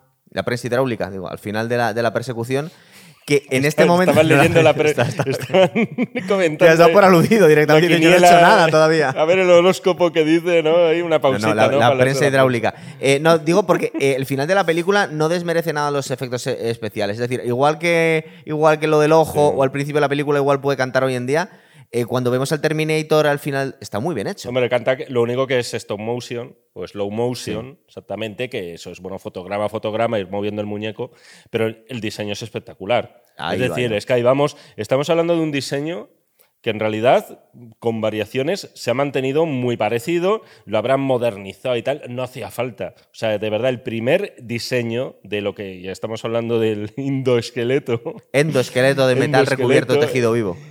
Ese esqueleto es una maravilla y creo que estaba más metido James Cameron en el diseño, que al fin y al cabo lo había soñado él, según él, que el propio Stan Winston, que se limitó un poco a seguir sus directrices. Es Pero es que es una, es una calavera, o sea, es, un- es el esqueleto metálico eh, perfecto, es esqueleto, un esqueleto metálico, es que no hay otra forma de definirlo, ¿Verdad? ¿no? Además, con la, misma es una- expresión, a con la misma expresión a de una calavera. el momento álgido. Sí, ¿verdad?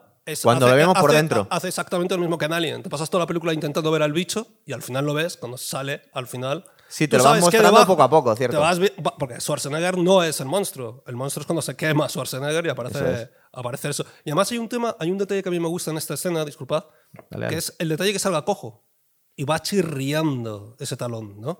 Y eso es una película de terror. O sea, eh, hace poco Jaime y yo veíamos la pesadilla en Elm Street, pues bueno, pues son las navajas de Freddy Krueger. Sí.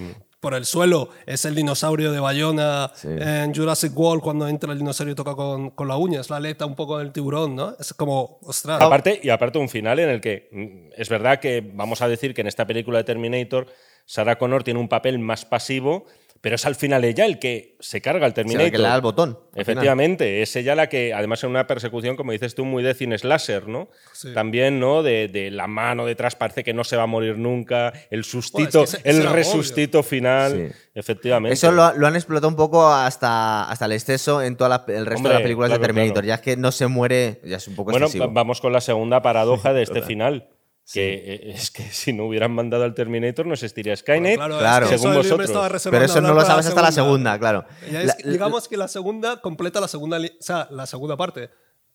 Eh, Kyle, Kyle Reese engendra a John Connor y el Terminator a Skynet. ¿no? Es Sí. que la cosa está en que el guion original era más ambicioso de lo que vemos hoy, porque es Sí. lo que hemos dicho, ¿no? Que Hmm. Terminator es más una película de acción que una película de viajes en el tiempo. Y sin embargo, esta idea de que a Sarah Connor por- eh, se le ponga entre ceja y ceja, oye, vamos a destruir a donde se esté gestando Skynet, Sí. ya estaba en la primera parte. Él quería tirar por ahí. Lo que pasa es que, claro, efectos especiales, eh, pirotécnicos, acción, rodar sin Yo, permisos. maneras- no se podía micro, todo eso. Yo, de todas maneras, a mí, a mí me encanta la primera y me, y me encanta el aspecto de, de- de que sea una película tan violenta. Tú, por ejemplo, decías lo de cuando la ves por primera vez, ¿no? El, el efecto. Que te- yo lo recuerdo perfectamente, igual que recuerdo perfectamente cuando, leí, cuando vi por primera vez Alien o muchas películas. Y bueno, yo te cuento esto porque estamos ya, digamos, al final de la, de hemos la primera ya. película. Pero a mí lo que me gusta era justamente, más allá del viaje del tiempo, que era un aspecto que yo en aquel momento no podía analizarlo no te también, interesa. era la acción. O sea, era- hombre. y, y el agobio de tener a un tío que no sabías cómo podías quitártelo en medio. Y también lo es en la segunda parte. Sí, sí, O sea, sí. eh, también, es decir, es que verdad que crecido. tiene como, y ahora hablaremos de No, sí, esto, sí. que Sí. tiene como unas lecturas un poquito más, pues eso, eh, pretenciosas, dicho en el buen sentido de la palabra. mucha más chicha la segunda. tener pretensiones no es algo malo per se, ¿no? Y, Sí. y- Sí, y- pero, y, ser pero mucho la- más ambiciosa La si lo elementalidad que tiene la primera es, No, no, es- no, es- por perdonadme, supuesto. porque voy a decir aquí, es cojonuda. Que sí, que sí. Redonda. Eh, vamos a ver, la segunda película es posible que fuera la primera superproducción de James Cameron. Porque luego ha hecho No, Titanic y ha tenía, hecho tal. tenía Aliens, Aliens también se dejaron La dinero. segunda. No, pero, digo, la- la- ojo, es el, super éxito de James Cameron Pero- llegó con Terminator 2. Pero ¿verdad? es, es verdad, eh, a ver, Es que O sea, yo recuerdo como, una Abyss- película. Abyss fue un buen éxito, pero es que estamos hablando de que Terminator 2, o sea, quiero decir, eh, Sí, sí. si hablamos de millones de dólares de beneficio, Aliens y Abyss la- los tuvieron, pero es que claro, Terminator 2 rompió récords. Claro. O sea, fue una inversión, un pastón, por cierto, acojonante. O sea, es que son ahora que, tú- que una superproducción cueste 200 millones de dólares Nada, no es excesivamente no es excesivamente raro. Es decir, que te encuentras con cositas y tal, pero que eso es lo que venía a costar esta o poco más de entre 100 y 200, no me acuerdo exactamente. De- No, no, joder, 200 no, no, 200 es una barbaridad, costó 100 y obtuvo cerca de 600 en beneficio. Yo recuerdo que fue eh, una auténtica locura Fue cuando la salió la película película. más taquillera de la historia.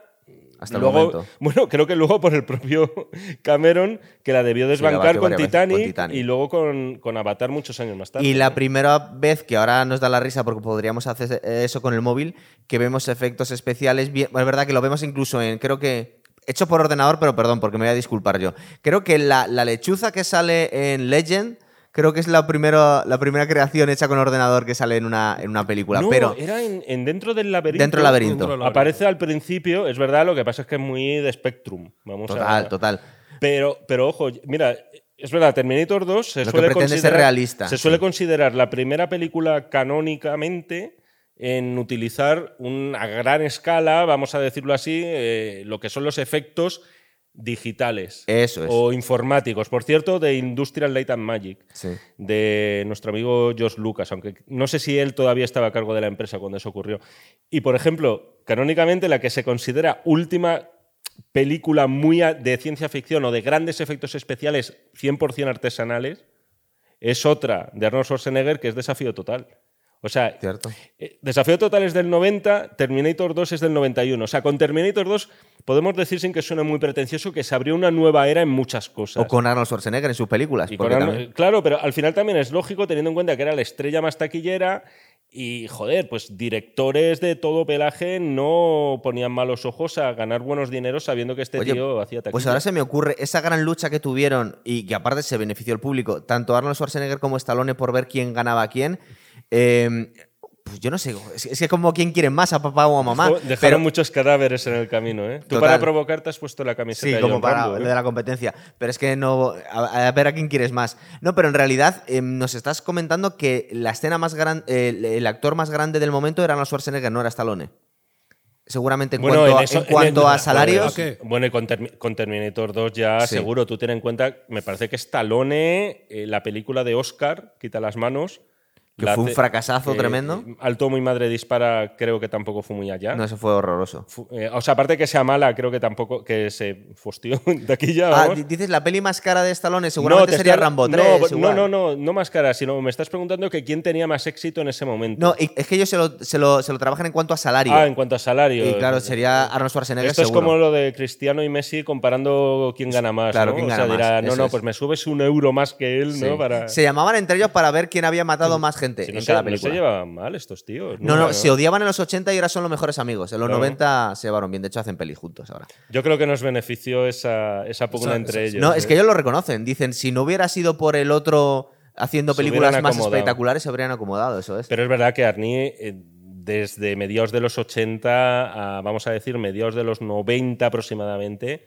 Sí. eh, está impoluto. O sea, es decir, que tiene, tiene, aparte de que sean buenos resultados taquilleros, sus mejores películas para mí son precisamente las de aquellos años, ¿no? ¿Verdad? Enlazando, pues eso, Terminator, Todo, con de- Depredador, Depredador, con Desafío Total. Ahora, ahora lo hace muy bien 2. en las películas pequeñitas que hace. ¿eh? Es un- eh, ahora es buen actor, de verdad. No, sí, sí, es que, joder, al, al- al final el tío algo ha aprendido, ¿no? Total, claro. De- Decían, de hecho, que en Depredador dijeron que contrataban a Carl Withers, Sí. a Apollo Creed, porque necesitaban un buen actor al lado de Schwarzenegger, los cabrones. Tenía una personalidad que daba lo mismo, porque hacía de él Pero y te verdad. encantaba. Y, en Depredador estaba muy bien también. Schwarzenegger. Depredador, uy, igual, la, igual la hacemos un día. ¿eh? Lo merece. Lo merece, ¿verdad? A ver, eh, Terminator 2 del 91 nos vuelven a enseñar un momento futurista en las máquinas en el 2029. Ya que es verdad que se ve ya- están mucho mejor hechas, ¿eh? sí. Es la mismo, el mismo rollo, pero, pero otro, otro Empieza rollo. con la explosión nuclear, ¿no? Sí, Sí. eh, es que tenemos varios flashbacks metidos. Tenemos la explosión nuclear, tenemos que, que está hecha de forma... Hoy en día lo hemos visto mejor en el cine. La explosión nuclear yo creo que es de las peores cosas de la, de la peli. Pero está muy guay la escena hasta que... Eso creo que es la mitad de la película, la que está Sarah Connor con el esqueleto, se queda ahí, ¿verdad? Mientras se vaporizan todos los Pero niños. Es la misma escena a mitad de la película que ves al principio. ¿no? Eso sí, lo- te, la, tiene- te la van tiene- alargando, tiene- eso es. y tiene- y tiene bastante importancia. Bueno, esto Sí. también dependerá mucho de qué versión hayáis pirateado de la película, ¿eh? de la que os hayáis descargado ilegalmente en internet, porque existe, claro, James Cameron es otro de los eh, habituales que les gusta, como Ridley Scott, eh, venga, versión del director, versión Sí. del director y tal. Entonces eh, existe su versión, existe la versión del primo, existe una que se llama Skynet Edition. Luego El- veremos esto. Yo, o sea, podría hablar mucho de eso, pero yo me quedaría con el final final, Sí. que es quizá lo más polémico. Pero bueno, eh, sí, sigue, por favor, perdona. A ver, estamos. La, la- la sustitución de los punkis por los moteros en el bar, que también es una Sí, escena que ha quedado. sí, sí, sí. ¿verdad? Aquí ya tenía una edad. el Schwarzenegger debía tener 43, 44 años. Schwarzenegger, ¿eh? El éxito gordo no le llegó jovencito. No, llegó a 40 los 40 y pocos o por ahí. Eh, a él Sí, es del llegó mucho más 47, tarde. ¿puede ser? Sí. Del 47. Él es del él. 47, eso es. Claro, tío. O sea, eh, fíjate, con Terminator la primera ya tenía como 37 palos, Sí. más o menos. O sea, no era ningún chaval. Lo que pasa es que se conservaba guay. No, y aparte que se, hombre, claro, y además que se había tirado media vida a- machacando a todos los culturistas antes de, sal- de dar el salto. Es que él, él siempre cuenta que ha tenido tres carreras muy exitosas.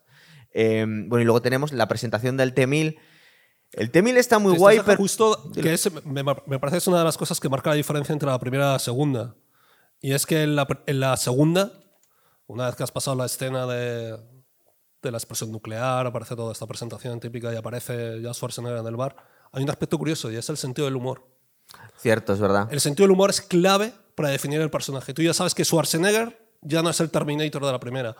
Es un Schwarz- aparte de ya la campaña publicitaria, que te, toda la información de lo que iban a hacer y Yo tal. no sé si en el tráiler entonces ya nos presentaban que iba a ser Mira, el yo bueno. cuando fui a verla ya sabía que era bueno. Yo también fue, me acuerdo de aquello, sí. Pero bueno, aparte de eso, es Porque que lo ya ve. no podía ser el malo, Pero además. es que Bueno, ya, cierto. ya era famoso, entonces lo, cambia, lo cambian muy bien, el rol.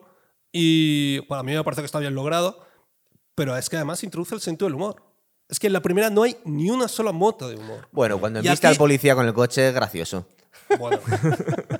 Pero aquí. Y cuando le pega balazos a esa pobre mujer, yo me partía la caja.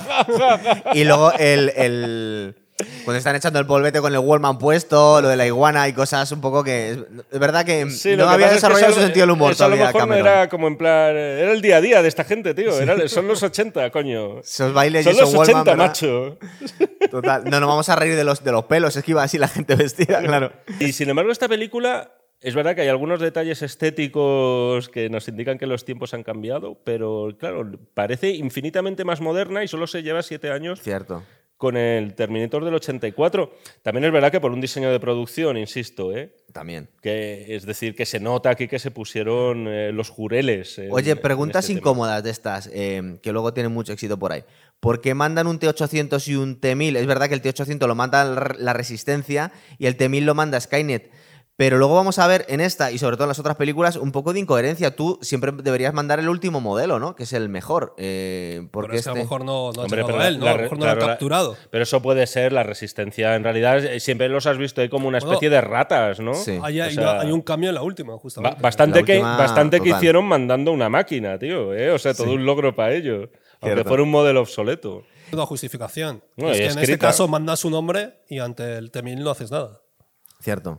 Tienes que mandar un, tienes que mandar un robot, un Terminator, pues no. No nos explican suficientemente bien el mecanismo del T1000 porque si es fluido totalmente porque a veces se queda en el suelo y otras veces... Es decir, hay veces como que... Un poco como a voluntad, ¿no? Eso es. Hay, hay es un poco a discreción que se quede un poco hecho polvo y, y- y quede retrasado y puedan huir los protagonistas y otras veces eh, pueda mm, atravesar paredes o no. A ver, también hay que eh, saber Pero que, bueno. que- no, que, que toda la razón tienes.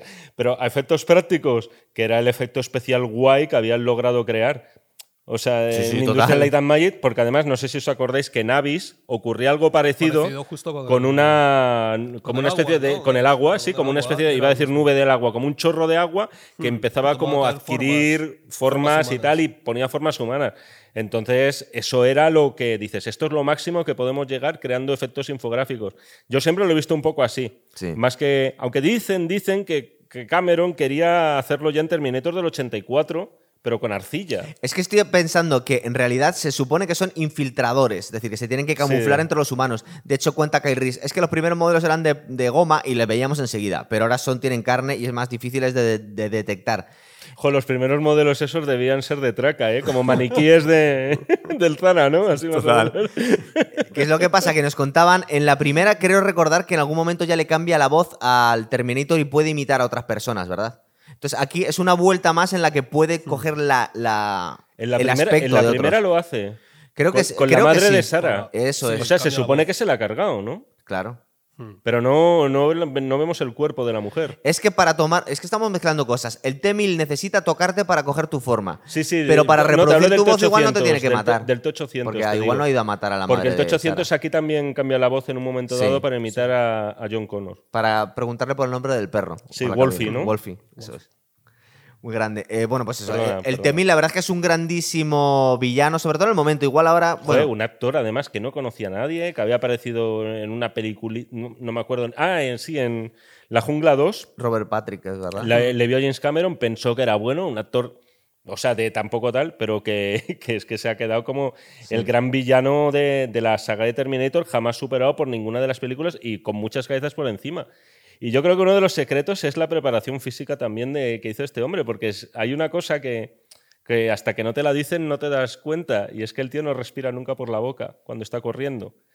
Todas las carreras que él, él es corriendo, la pel- o sea, Igual él- las tomas falsas te desmayaba. la, película es corriendo él. O sea, eso es como casi su gran habilidad. con una- y la con forma una- de correr, sin forma mover correr, el es gesto, verdad. aprendió a respirar por la nariz para hacer ese tipo de, de carreras que además eh, o sea, no tenían efecto especial, lo hizo muy rápido. y eso le daba esa apariencia de máquina, más Eh. El que humana. tío se salía. De hecho, le he visto en las entrevistas de, que le hace con Anno Bryan y el tío en un momento determinado dice, mira la cámara, simplemente para imitar al T-1000. Y de repente, pero te- te- tiene, tiene una mirada, o sea, acojonante. Te, te vuelve a, recu- eh, a- a reproducir el perfecto el tío. Sí. Sí, sí. De hecho, yo es que no le había visto hasta que sale en el episodio este de Los Soprano, tío.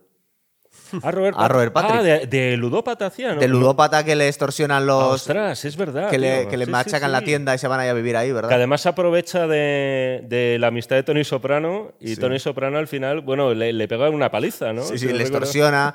Y aparte luego le, le Porque le debe pasta, vamos. No sé, que de hecho le quita el, el coche que le había comprado al hijo, luego se lo regala a su hija. Y eran Sí, amigos sí, sí. entre ellos, Ostras, que es es verdad, feo, ¿verdad? Pat- Es que ahí todavía era reconocible. Ahora yo creo que ya está bastante mayor, Está mayor, este hombre. sí, cierto.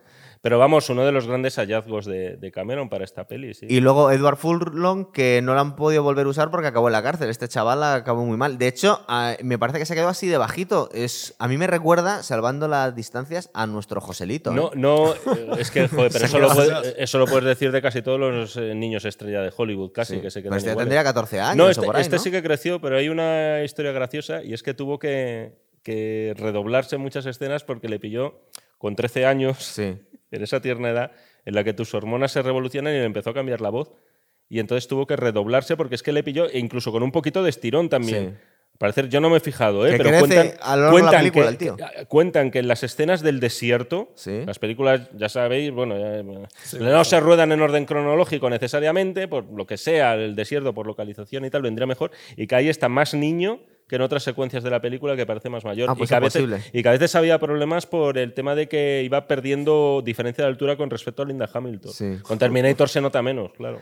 Culturalmente aquí tenemos eh, la presentación de los Guns N' Roses, el You Could Be Mine, es un mega temazo. A mí me hizo descubrir el heavy metal esta película, además, eh, porque justo me pilló en la ¿Ah, edad sí? de... Sí, claro, total.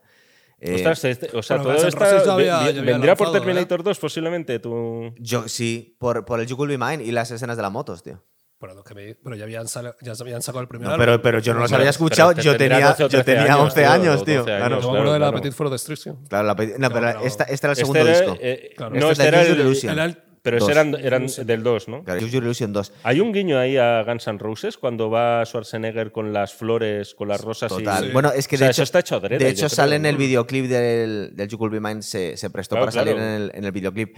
Eh, una cosa que hablamos en nuestro programa de John Wayne está. eh, es un homenaje en realidad que le hace Schwarzenegger a John Wayne. Cuando va en la moto dándole vueltas a la, Sí, a a, la- a la, Ah, a- sí. a la escopeta, es una escena que hacía John Wayne en True Grit. Sí. Es exactamente Sí, es igual. verdad, sí, Que sí, sí. Ese, ese gesto no lo habíamos visto y aparte es ¿Cómo chulísimo. molaba eso? Molaba muchísimo. ¿Lo intentabais de niños haciéndolo con un paraguas? Yo lo intenté, yo lo intenté. Sí. Sí. No, yo tampoco. sí, te entonces. dabas. Yo, sí- no, Yo con- tampoco. Con, los cortitos podías, con los otros Con no. un paraguas yo lo intentaba hacer así. pa. Lo malo es que se te abriera cuando lo tenías mirando No, hacia ti. porque iba. Y era de estos enrollados. Esos, de esos. Pues se podían abrir, ¿eh? Te lo digo yo por experiencia que se abrían. Eh, a mí me dio un poco. eh, o sea, yo entiendo que, que, eh, todos estos, tanto Stallone como Schwarzenegger, eh, no han renegado para, para nada de, de sus, de la gente que les inspiró. De Charles Bronson, de John Wayne, es decir, se habían visto todas estas películas y esto es un claro homenaje a él. Pero yo no me lo esperaba. Yo cuando vi True Grit digo, anda. Sí. Justo. justo. Y además es, es en la peli, ¿no? Es Era esa en Valor peli, de Ley, cierto, ¿no? Donde estaba con el parche. Valor de ley se llama True Grit. Valor, Sí, de ley, Valor de Ley. Y luego el, el No, rifle parte, y la el rifle y Biblia. la Biblia era, con Catherine Hepburn. era segunda, era la Que era la secuela, segunda ¿no? parte. Eso es. Que es un poco como cuando nos contó Pablo Iván que la de eh, I Love You y I Know de Han Solo lo habían sacado de- del padrino, creo que era, ¿no? Que lo había hecho, lo había dicho antes eh, Al Pacino, no me acuerdo en qué escena, pero parece ser que el I Know, ¿En el padrino decían esa frase? parece ser que sí, eh, habría que buscarlo. Es decir, me, me vino a decir El que de no era original y a mí me rompió un poco el corazón. Y entonces Pues que, yo que la- siempre- que la- Hombre, que el truco de la escopeta no fuera original de Arnold, pues bueno, pues Hombre, pero estás Bueno, imitando, ¿no? A, Estás imi- por eso, una vez que es John Wayne, persona vale. que, que mejor uso ha hecho de las armas en el cine. total.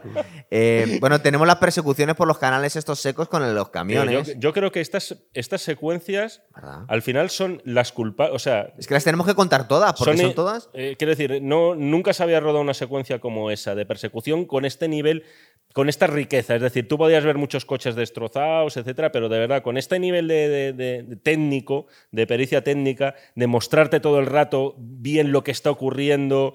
eh, yo creo que ha sido la culpable esta secuencia también de la banalización de este tipo de escenas en el género de Sí. acción y que se hayan abusado tanto de ellas que al final eh, pierden la gracia. O sea, porque Sobre todo en Terminator 2, es que tienes es- varias de Es estas. que ¿eh? aquí puso el listón tan alto con eso, que por cierto, luego ves todas las pelis de Terminator, siempre hay una persecución en la que alguien va en moto, o van en un autobús, o van en un tráiler. Los camiones se usan mucho. Se usan muchísimo los camiones. Y de verdad, yo me quedo con. O sea, esto es muy populista y tal. Pero es que, tío, no hay color siempre. O sea, ya pueden colgar del Golden Gate como hacen uno en el autobús o lo que sea. Pero al final te quedas con la fisicidad de estas cosas, tío. Y ves que hay alguien. e incluso distingues al doble un poco de. Sí, se le ve. Es verdad que no disimulan un tanto. Hoy en la- día cambia más un cuidado. poquito la, la cara, pero creo que le pusieron una máscara casi de. Sí, va con las gafas de sol, pero el cuerpo no es el mismo, sol. claro, también.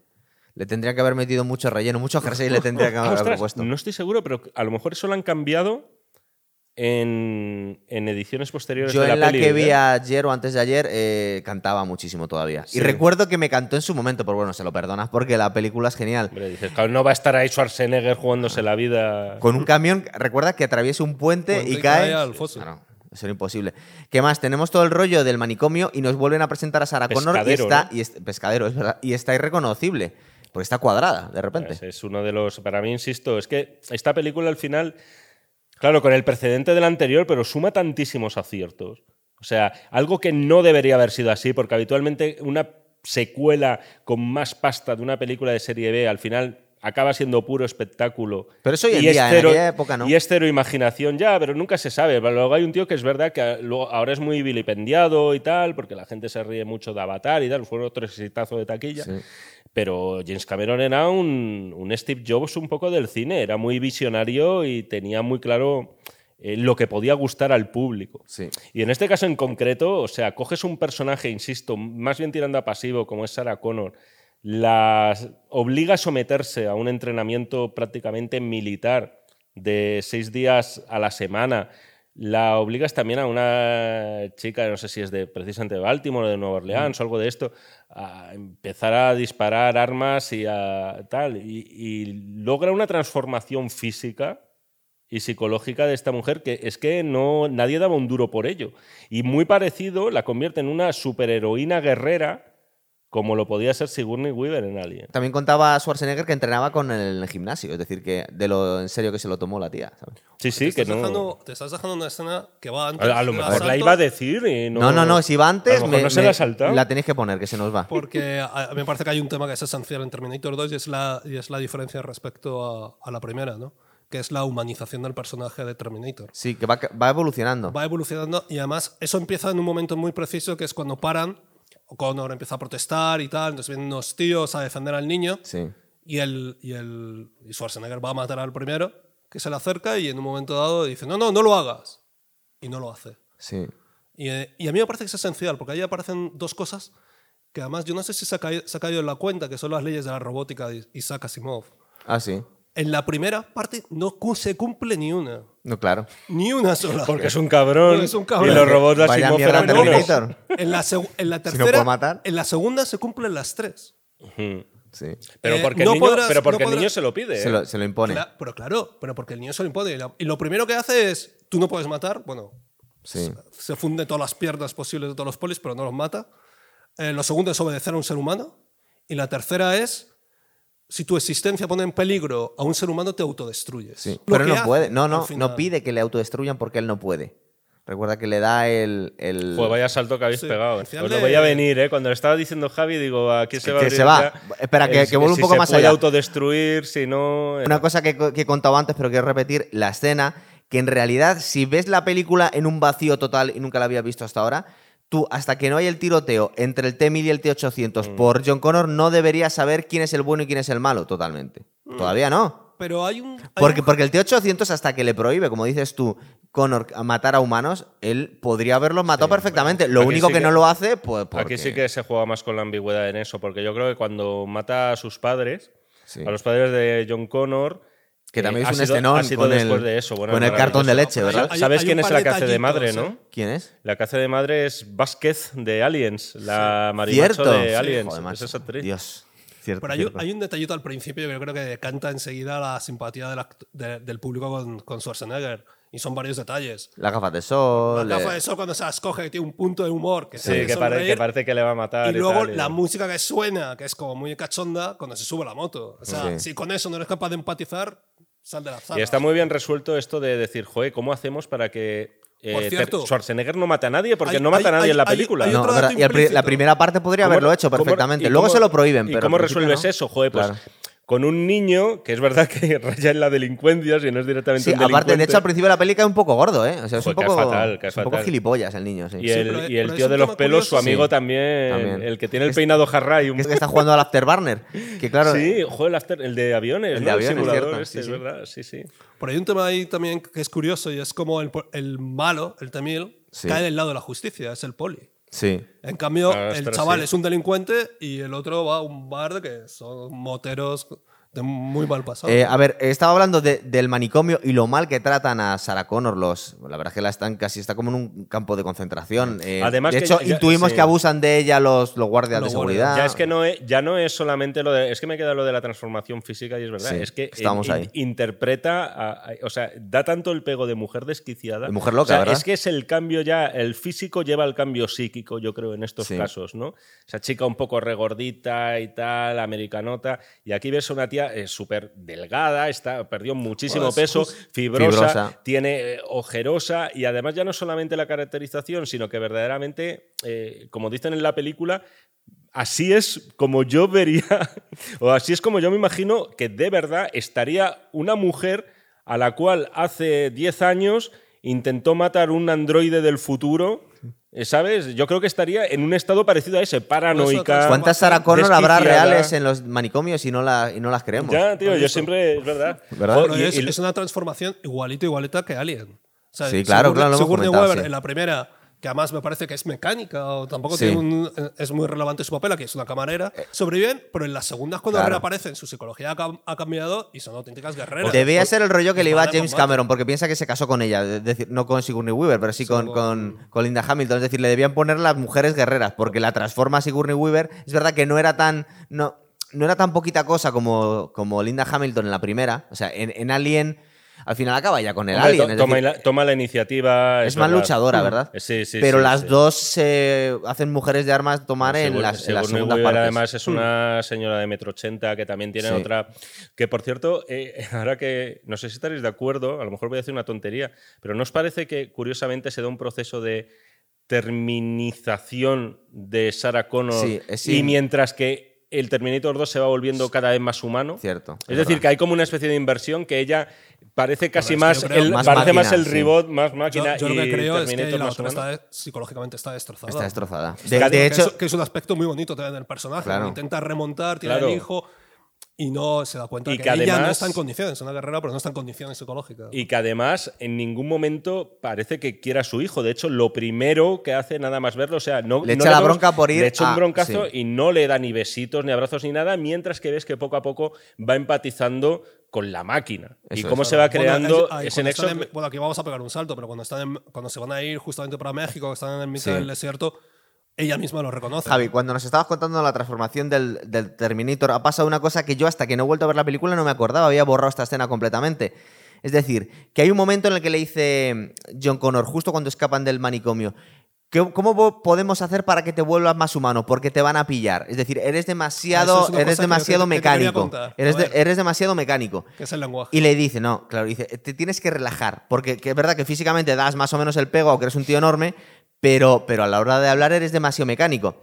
Y dice, es que en el chip tengo como una especie de, de sobreescritura en la que me vas a, me puedo, es decir, ahora mismo estoy solo en lectura y necesito que me cambies el chip para poder aprender cosas y recordar que le, que le, es que se me había olvidado esta escena completamente, que le abren el cráneo, le sacan el chip y hay un momento en el que Sarah Connor está a punto de romperlo con un mazo y es cuando se lo vuelven a introducir, ya le han modificado y ahora ya le han quitado la protección de datos y puede aprender. Entonces, cuando va, cuando va cambiando la personalidad del Terminator es porque ellos han abierto la, la sobreescritura. Hay hay un tema muy y a mí se me bonito. había olvidado esa escena. Y hay tío. un tema muy bonito, y es que él se hace, él se hace humano con el lenguaje. Claro. Él dice afirmativo, y es cuando el niño le dice, ¿pero cómo puedes decir afirmativo? Nadie dice afirmativo. Sí, pero esto es después, por eso te decía. Claro, entonces según le va aprendiendo el lenguaje más común, más, más habitual de los seres humanos, el Terminator es cada vez más humano. ¿no? Con fi capullo, Pero- ¿no? Sí, es verdad, pero claro, es que eso iba. Aquí, No, pero Es que pero no, no decía decían ni- esas cosas en la original. pero- no, pero que no lo decían ni en España.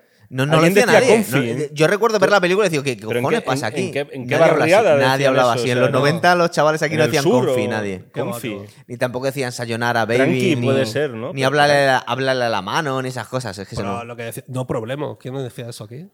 Pues No a sé. raíz de la película. A raíz de la Sí, película, A raíz de la lo decimos película, todos. no problema. baby. Lo hemos dicho todos. Lo decíamos todos. A ver, eh, luego está la escena que van a México, huyen y se les ocurre Perdona, sobre la perdona, marcha. Gonzalo, Dale. una cosa que, que además sí, mira, sí, te puede valer a lo mejor para hacer un, estos. Hombre, ahí está eh, el tema de, lo- Ah, el sí. tema de No, los el gemelos. tema, hay- Espera, no, espera. Está muy bien. El tema de los gemelos está muy bien. Es que nos hemos, hemos pegado, ojo, hemos pegado unos saltos acojonantes. Me Pero- cuesta sujetaros hoy. No, el tema de una escena que no se estrenó oficialmente, que posiblemente ahora sí que se incluya en alguna de las versiones que caigan en vuestras manos, y es cuando, y a mí me parece de lo más gracioso que le he visto hacer Schwarzenegger nunca, que es aprender a sonreír. Ah, grandísimo. Esa no estaba y la han es que no la está en el volvieron a original y está en algunas ediciones especiales. Es que te, te partes, o sea, y ves que Schwarzenegger de algún modo, aunque solo sea por esto de, de que parecía en cualquier papel que interpretara una máquina y hacerle ver algo supuestamente gracioso ya te causaba gracia. Porque dices, no le pegas, está como saliendo un poco de su programa, pero aunque solo fuera por eso, tenía cierto talento para el humor. Bueno, él siempre lo dijo que, que le animaban a hacer humor y él de hecho dice, y yo a veces casi estoy de acuerdo que mi hija te voy a decir una Muy herejía, autoparódico. una herejía. Hmm. Él decía, a veces, porque claro, es como decir cuál es tu disco preferido, un músico, es muy complicado, pero él dice muchas veces, ¿cuál es tu peli preferida? Y dice, Poli de guardería. Y yo digo, hostia, a lo mejor. Es que me encanta esa película. Y, sobre todo lo que, lo que es por lo que acaba de decir Jaime. Porque ves a ese gigante, a ese, a ese héroe épico con unos músculos como no, no habíamos visto nunca en el cine, eh, con un sentido del humor brutal y te rompe completamente. Y además te voy a decir una cosa, yo lo siento porque llevas ahí a, a Pero también soy muy pero- fan. Pero, hecho pero- pero- propósito. Pero no- me no parece que el primero. No, el primero claro. que llega a la comedia de, manera autoparódica es Schwarzenegger, ¿no? Es Stallone. No, no, Stallone ahí- le se seguía y con, y con muy poco éxito. Es decir, Stallone el pobre, aunque, aunque es un tío simpático con, con ciertas dotes de humor, pero cuando intentó hacer comedia ha fracasado. Hmm. Y, y En. Rambo 3 tenía algunos puntos buenos. Sí, mira hombre, mira que la tenía. película es malilla, pero los puntos de él. El Es de la que- luz azul. Sí. Ese es glorioso de. verdad, ¿Y muy para bueno. qué sirve la luz Pero azul? Terminator Da luz 2. azul. En, Termina- en Terminator 2 hay puntos de humor. ¿No, ¿no os acordáis En cuando todas, llega el, en cuando todas, llega pero vamos el, a el ver. T-1000 a, a buscar a, a- a Connor? Dice, ha venido otro señor que es grande y tal. No sé si supondrá, dice, no sé si usted lo conoce. Puede- Eso no va a suponer No, ningún claro, problema sí. en referencia a Schwarzenegger. ¿no? Muchísimas, sí, sí, sí. Con mucha ironía. Claro, Eso porque yo, yo soy más, más avanzado que él. Las películas después han intentado también ahondar en esa vía y no, No, no han podido. Ahora no sí- acaba de funcionar con la de forma tan orgánica como funciona en Es esta. verdad, que no sí. te chirría, no te parecen puntos malos, eh, no son además puntos de en plan cacaculo pedopis, no le están llamando abuelo a Terminator como sucede en una de las películas, haciendo chistes de la edad, ni- no va por ese rollo, es todo más Pero más repito, una vez más, es muy importante en el caso de Schwarzenegger, y mira que molaba mucho la voz de Constantino, verlo en versión original porque nos perdemos todo el- las pequeñas pildoritas de humor en todas las películas. En Depredador le tiraba un cuchillo a uno y le decía stick around. Stick around. Eso no se puede traducir en español y como eso en todas. En poli de, gua- en poli de guardería, No te muevas, puedes decir en Stick around. claro, no te muevas. lo mismo. En, en, en poli de guardería, bueno, esa frase, yo no sé, al final van a acabar prohibiendo esa película porque es una frase totalmente transfoba. El niño fascista cuando dice esa barbaridad de los niños tienen pene, las niñas vagina. ¿Qué dices? Dice ¿Pero eso fue la frase de Hazte oír? ¿De la del autobús que la copiaron de poli de guardería? Sí. Poli No, guardería, de lo que que se se, levanta en un momento, después, ¿eh? levanta la mano un niño y dice, di algo. Dice, los niños tienen pene, las niñas vagina. ¿Tú di eso hoy? Es que insisto, era la. Joder, es la protagonista de una campaña considerada transfoba. De, que de hecho, una de las ¿no? frases Pero- más conocidas de Schwarzenegger aquí no llegó, que es, es un There is no bathroom, que le dicen los niños. Entonces tenía mucha gracia como se lo gritaba a los niños con ese acentazo alemán. Aquí no sé si llegaron a traducirla así, no dijeron, niño, no hay cuarto de baño. Creo que dicen, no hay mamá pipí. Creo que dicen algo así. y aquí no tiene ningún sentido. Hombre, te- Entonces, te, encontrabas con auténticos. eh, Claro, entonces yo recuerdo un- los primeros programas que hacíamos aquí en El Fantasma de la Máquina que, que, eh, Jaime no es tan talibán como yo y me decía, no te pongas así con el doblaje, que grandes, grandes dobladores. Y, y luego asociándolo a, por ejemplo, a Una gran... cosa es el doblaje y otra cosa es la traducción. Claro, pero es que va unido porque al final aquí se hemos perdido No, muchas... no es el doblador el que traduce. Pero hemos perdido muchas cosas, por, pero es que igual no se pueden doblar bien a un idioma, porque muchas veces no tienen traducción exacta no, a las ninguno, cosas. pero es como, pero es como las novelas. Todavía es peor en las novelas. O sea, si nos pusiéramos talibanes de verdad, hay inflexiones. En las, tradu- hay, en las eh, traducciones las- se pierde muchísimo. las traducciones todas, de todas las intenciones originales y, según, y si es una obra más, digamos, literaria y menos palomitera, ya ni te cuento, ¿no? Pero eh, bueno, que, es que insisto, una cosa son los dobladores, otra cosa son las traducciones, Cierto. que algunas son de traca, lo que pasa es que ahora te ríes, joder, también. No, no, total, total. eso. Pero que digo que a Schwarzenegger pierdes mucho de su trabajo si le quitas las frases cortitas que son difícilmente traducibles. Sí. Y en todas sus películas se le recuerda. De hecho, es que ya la va buscando él. En todas las tiene, ¿sabes? A ver, ¿qué más tenemos? Tenemos luego eh, cuando ha llegado a, a México y encuentran el arsenal que tenía guardado aquí Ah, bueno, Sarah yo, Connor. yo creo- yo creo que ese es el punto de inflexión de la primera y la segunda, ¿no? Pero se les ocurre aquí, anda, y si destruimos Skynet antes de que Pero se que cree, aquí- pero se le podía haber ocurrido Se mucho le antes. ocurre a No, ella. Pero es que, pero A es que ella, se ocurre a ella cuando sueña con la primera escena de la película. La primera escena de la película tiene sentido porque ella la boca en un sueño. Y entonces se da cuenta de que dice, no, no, el, el futuro se puede cambiar. Aquí, hablando de las paradojas temporales, es donde realmente... Aquí es donde salta donde la cosa. se cambia. Eso es. De entre la primera y la segunda. Bueno, la primera al final se ha cumplido el destino, digamos. Claro, es que no lo conocíamos aquí- entero. Claro, pero aquí es donde tienes la Eso posibilidad es. de cambiarlo y entonces es cuando se van a... Cyberdyne Systems. Bueno, pero es verdad que primero hay un momento en el que casi ejecuta a, um, al científico, al hombre negro este que estaba diseñando Skynet, ¿verdad?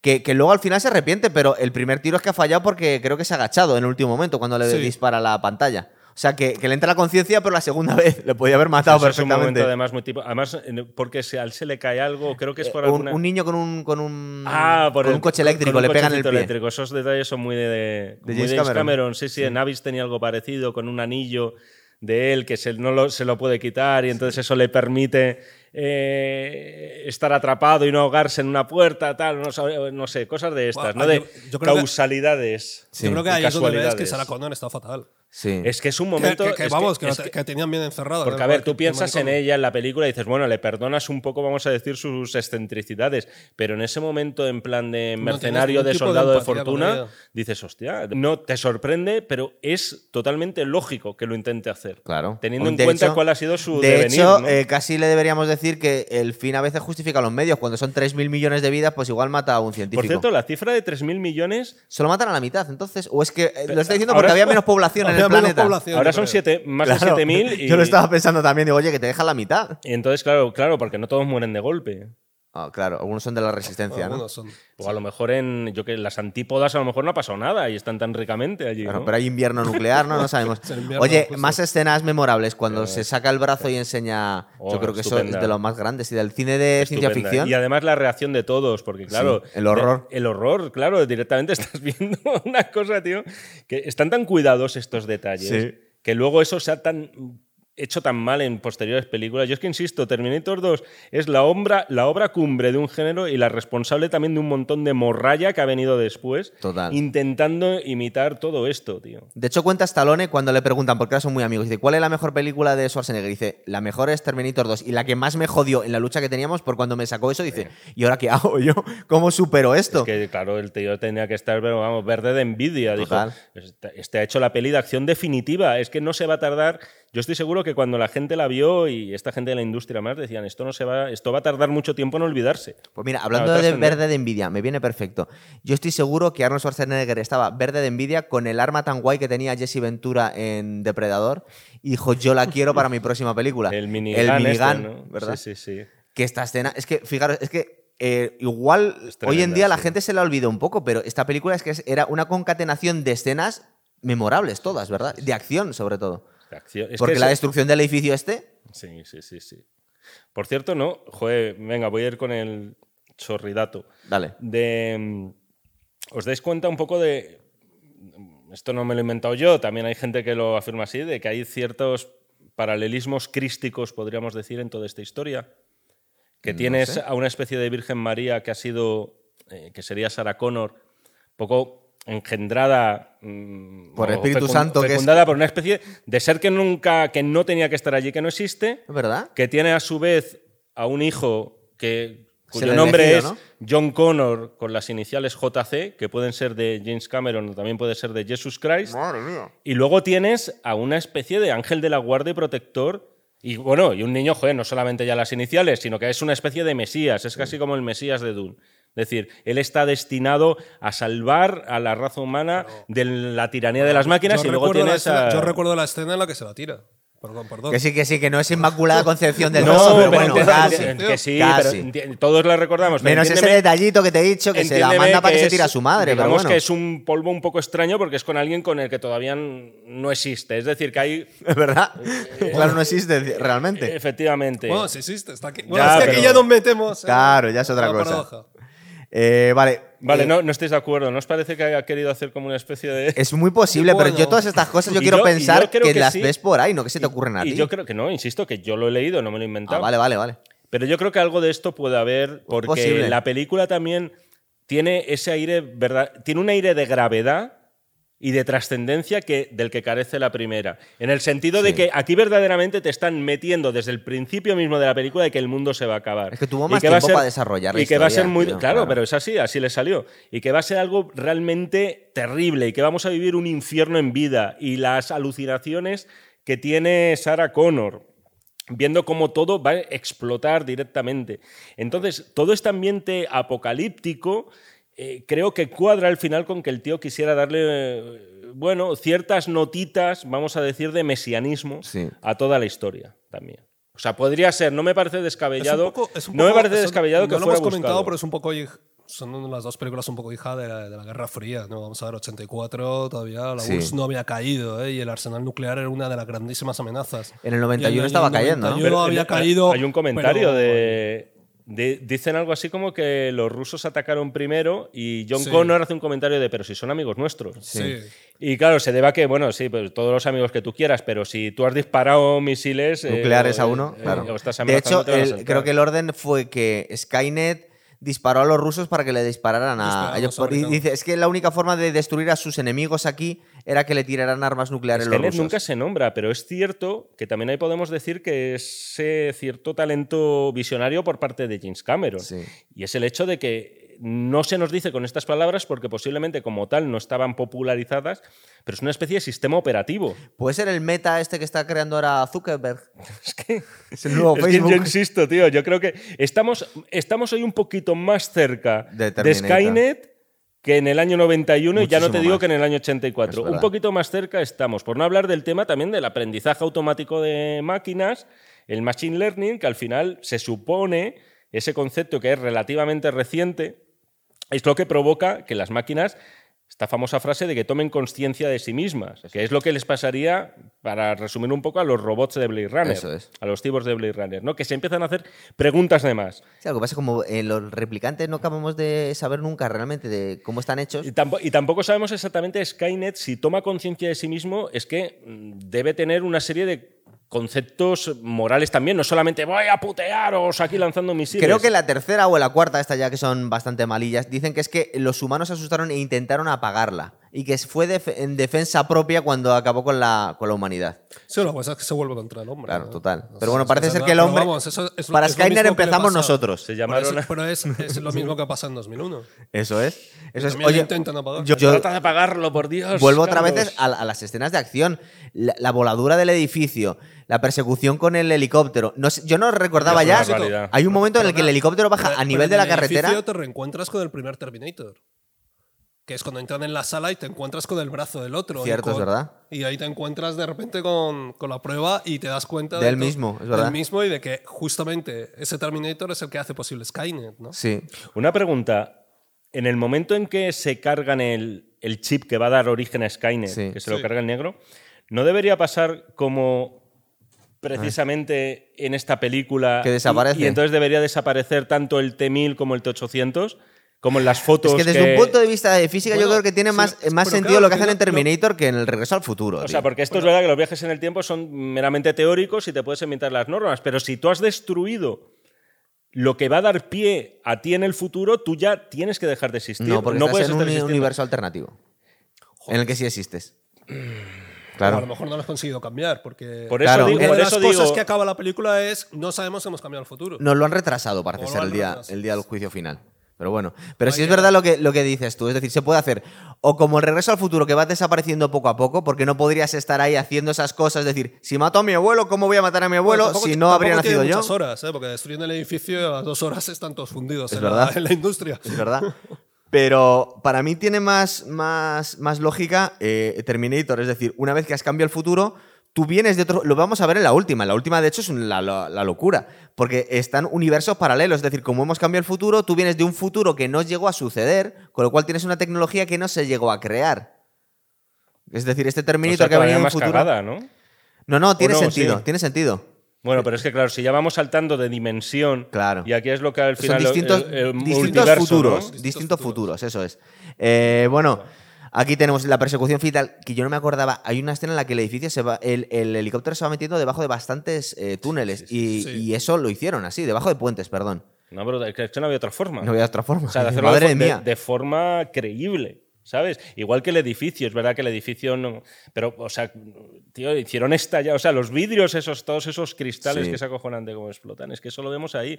Hoy en día, no sé, tío, a lo mejor también, insisto, ¿eh? que a veces es- hemos crecido nosotros no nos damos cuenta y todavía queremos sorprendernos por Eso cosas es. que nos sorprendían hace 30 años. Pero, joder, a mí las explosiones de las películas me dejan súper frío habitualmente porque sé que es, es todo digital. Ya es sabemos lo que es. Pero en aquel momento no habíamos visto a nadie. Ese hoy es, este año es el 30 aniversario del Terminator. Es Que además, mira, es 91. muy oportuno porque cumple 30, es verdad. Eso es. Eh, bueno, y luego ya tenemos la, la escena de, de la fundición del camión con nitrógeno líquido, ¿verdad? fundación casi siempre en vez Casi de fundición. siempre. A mí también me pasa también, siempre. sí. Pero también es que, es, que es, es frenético toda la acción de la película, porque no tiene descanso, ¿verdad? Es todo genial. La persecución de un, creo que es un, una camioneta de una veterinaria y va detrás el, el camión cargado de nitrógeno líquido y acaba en una fundición. Bueno, es que esto es una barbaridad. Oye, se habla poco de esto y esto sí que no se comenta mucho. En internet yo no, no lo suelo ver. Y es que dices, joder, qué casualidad que Alien 3 y Terminator 2 tengan el mismo final cuando se estrenaron el mismo año. ¿Os acordáis de Alien 3? Sí. Lo que pasa con Sigourney Weaver. Sí. Vamos a hacer un pequeño spoiler y es básicamente Sigourney Weaver se sacrifica por la humanidad porque sabe si ella sigue viva, el alien que tiene dentro del pecho pues va a ser Sí. Por, por otra, no, no es, no es Skynet o no es Cyberdyne, sino los otros, Weyland Yutani, que son los que van a utilizar el, el alien como arma biológica. ¿Qué hace ella? Se suicida en una fundición Sí. y se tira también, igual exactamente que hace Schwarzenegger en Posible esta que se película. el guion de reojo, ¿tú crees? Alguien copió a alguien, es que es evidente. Me parece muy que las dos grandes franquicias ochenteras que estrenaban secuela en el mismo año y que rivalizaban entre ellas, se tuvo que ver. Lo que pasa es que Terminator 2 se comió totalmente a. Bueno, a No, Alien, cosa. Alien 3 fue además fue regular tirando a mal, Claro. claro. Y luego el final, está muy guay, el duelo con el T-1000 al final cuando se la gente duelos, no ¿verdad? decían que no se entendía muy bien lo que le pasaba al T-1000. Que si os fijáis, ahora sí, Está que es lo que tú dices, desequilibrado. Que Y al- se cae. según lo explicaban, era como que todo el rato, cada X tiempo, se está reconfigurando su sistema Eso porque es. ya está muy dañado.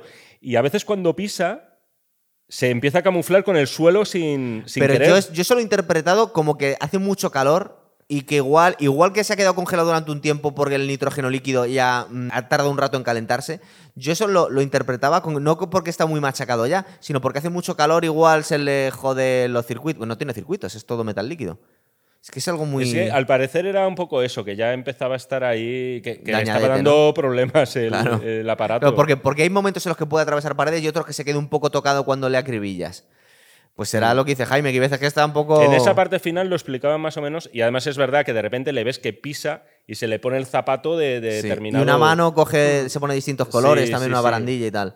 Pero bueno, la escena final en la que acaban con él es que le tira, eh, cuando ya le damos por perdido al T-800, sube por una rampa y le dispara una granada. Entonces la, la- la coge, pero luego estalla. Entonces ya al estallar, pues se cae a la- al metal líquido, ¿verdad? Al acero. Sí. Lo, lo explican. no sé si la empuja al final Linda Hamilton. No, creo que se cae solo al final. O se cae con el equilibrio, no me ¿Cuándo, y se, cuándo y le estalla? empieza, y se empieza a transformar en Transformar. todos los que. O sea, empiezan a cambiar todas ¿verdad? las formas, Pero ¿verdad? eso, Somos un eso no está montón. cogido de la cosa.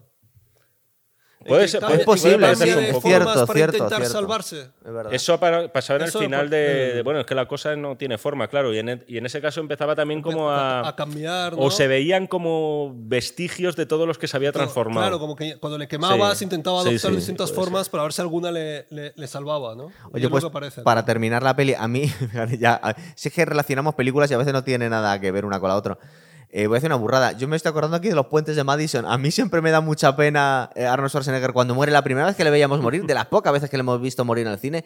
Y era muy emotivo el momento, de verdad. Precioso, tío. ¿Verdad? Bueno, es que- es que es la- eh, uno de los grandes hallazgos de la peli es la relación eh, niño-máquina. ¿Verdad? O sea, queda, eh, fue sembrado. Edward Furlong no había hecho nada de cine. Ni volvería a hacer. Ni- no, sí que hizo, pero bueno, acabó. Eso sí, sigue vivo. Que es que no me parece. Acaba de salir hace poco. es sí. que, tío, con la de- no lo digo tan de broma. Es decir, que la trayectoria que ha seguido él hacía serio candidato a no llegar a cumplir los 30. Ya tiene los 40. Y de hecho contaron con él para la escena de Terminator, la última, vamos, ¿De el Fate destino sale? oscuro. Ujú.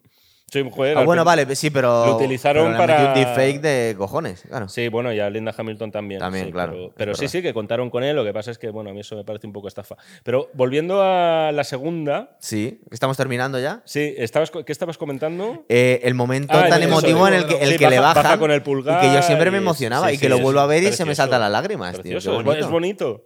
Es que al final es curioso, es paradójico, pero al final el más humano parece que es, la máquina, ¿no? es Es, verdad. es Schwarzenegger. Y además a mí me parece que de convertir un monstruo como es en la primera, a este momento en que sientes su pérdida por primera vez, a mí me parece que ahí James Cameron lo borda. O sea, Sí. ese cambio está, es perfecto. La más, que es un bloque de hielos, todavía es Linda Hamilton, ¿verdad? Linda Que- Hamilton. Que, está Sarah Connor ahí, que, que parece que, que siente un poco de compresión. De hecho, le da la mano. Y digo, hombre, por favor, un abrazo, un algo, ¿no? Qué, qué frialdad. Y ahí, pues, ¿algo Está más? el, final alternativo que os decía, que este sí que lo, cuéntanos. que lo podéis ver cuando queráis, porque está en algunas ediciones especiales de la película. Y es básicamente un flash forward donde nos plantamos en el año 2029. Yo creo que es en el. Sí. Como dentro de ocho años, no queda tanto. Que, que ya no hay olas de coronavirus, donde, donde está Sarah Connor. Sí, claro, eso. Fíjate. Está Sarah Connor en el mismo parque que ella ve a veces en sus visiones, estallando y tal. Se ve a su hijo, su hijo, por cierto, sin la cicatriz, no lo hemos mencionado, pero al principio de la película es la única vez en las dos películas que vemos Está al John Connor adulto. salen con una cicatriz marcada y está jugando él con una niña pequeña, eh, debe ser un señor de cuarenta y tantos años que tiene una niña de 10 años Sí. aproximadamente. Y por lo tanto, se supone que han evitado que nazca Skynet, que haya guerra contra las máquinas, que la raza humana esté subyugada por las máquinas y muchísimo menos, lo que han evitado, muchísimo más, es que envíen una serie de robots al pasado Eso para es. evitar que nazca. Entonces, en teoría, según ese final según ese final que se rodó y no se editó para la versión comercial, eh, Skynet había palmado. Sí. Misión cumplida. Y es lógico pensar que, según las reglas que nos propone la película, así debería ser. Claro. Claro, Eh, a mí lo que pasa es que al final, tal como lo dejan, que lo dejan abierto, Dejan muy lo dejan muy abierto, pero al mismo tiempo te viene a decir que, es que lo han conseguido. Porque ella empieza a decir, por primera vez puedo mirar el futuro sin Y saber qué está yo- hecho. ¿qué ¿no? va a pasar? ¿Qué Yo tuve, la, pasar saber yo tuve la pasar, ¿no? sensación. es como una carretera por la noche. O sea, Sí. lo vemos justo así, se termina. Pero a mí me parece que es un buen, f- es Sí. un buen final. Yo tengo la también. sensación de que es una eh, ya se ha concluido. Sí. Es decir, no me dejan. Por supuesto, no está el final este cutre de un signo de interrogación ahí de repente, o que aparezca la mano del robot Sí. y tal. Te da la sensación de que ya se ha acabado. Sí. O sea, y luego que lo pueden continuar, hombre, se puede continuar hasta Titanic, si quieres. Sí. Pero. Con el está. barco que llega, a la- con el, el que rescata a los, a los náufragos, ¿no? Efectivamente. A ver, eh, muy por encima, porque no la vamos a contar. Terminator 3 del 2003, que fue la última película que hizo antes de entrar en el gobernador Schwarzenegger, ya estaba con un pie fuera del cine. Eh, bueno, recordar que se ha pospuesto el juicio final y manda Skynet a una tía que creo que era una modelo sueca, ni siquiera creo. Cristina Loken era, Sí. ¿no? Lo- Loken, Loken, Y no hacen una- un cruce entre el T800 y el T1000. Se cargan a Sarah Connor co- por una leucemia. Sí, eso es. que creo que básicamente que no quería volver a no quería volver a aparecer en una película de estas que tuviera que emplearse de esa forma física Y además ya no lo hacía James Cameron, que tampoco. y por edad podría haber aparecido en la película Total. Bueno, era un poquito después, era 12 años después. Luego hicieron Terminator Salvation, que ya no participaba Arnold Schwarzenegger, aunque creo que le, le hacen por ordenador en un momento determinado. Sí. Que la peli está de Christian Bale y Sam Worthington, que lo que hacen es contarnos lo que. Pues, sobre Es todo está centrada en el momento de. es secuela o es precuela precuela. claro. pero es precuela secuela Precuela, Sí, claro. es que aquí todos son así. Y los efectos especiales son la hostia, pero la peli fue un poco que. yo es creo que no tenía es- nada que es Terminator. a mí me da pena porque son buenos actores sobre todo Sí. Christian Bale era una oportunidad de mm, hacer algo diferente dentro del universo Terminator, no otra vez la persecución Sí. de alguien que va a ser muy importante en el futuro, sino contar, insisto, una precuela, secuela, en la que, por cierto, como no podía ser de otro modo, ahora sí se deja las claras que John Connor sabe de sobra lo importante que va a ser Kyle Reese en su vida, porque su madre se lo ha dicho, y vemos la famosa fotito, por cierto, Polaroid, Que le hacen, de que sí. le hacen en la primera película y que va a aparecer en las otras. ¿Qué pasa en estos casos, tío? Pues que. Pues eh, no. A lo mejor. eh, no sé. Oportunidad perdida. O sea, no, Total. no acaba. No sé, tío. Mucha, mucha espectacularidad, efectos especiales muy guays, efectivamente. Se hace una recreación muy meritoria de un Schwarzenegger joven, Sí. que es verdad que hoy canta. Hoy canta bastante porque Sí. se ha ido mejorando mucho. En Génesis lo haría mucho mejor. Y aún así, ves que cada año que pasa canta un poco más. O sea, a Sí, pasos porque tan pe- agigantados. pelea con el mismo en la siguiente, es verdad. Sí. Pelea con el, con el mismo y aquí veíamos una... eh, Se le ve muy poco de todas formas, se le ve de vez en cuando el rostro al Schwarzenegger joven en Salvation. No sé, una pena y el empiezo... Y Terminator 3, por ejemplo, eh, fue bastante bien de taquilla. a partir ya de Pero Salvage- bastante mala. Es- Eh, es- eh, sí, sí, es mala. Bueno, mala. Es, que- Bueno, es que yo creo que sobre todas todo es que son es, es bastante- más de lo Sí, mismo. la última es medio digna, ¿eh? La última no está tan mal. Yo no la recordaba, yo no la recordaba, yo la recordaba peor. Eh, bueno, y luego tenemos, eh, antes de irnos a la última, Terminator Genesis del 2015, que ya vuelven a coger a Arnold Schwarzenegger, no cogen a Emilia Clarke, que debía estar de moda por Juego de Tronos, que es una Sarah Connor que, joder, o sea, porque estaba de moda, pero es que es una chica que no ¿Sabes pega lo que nada, tengo la sensación en esa película?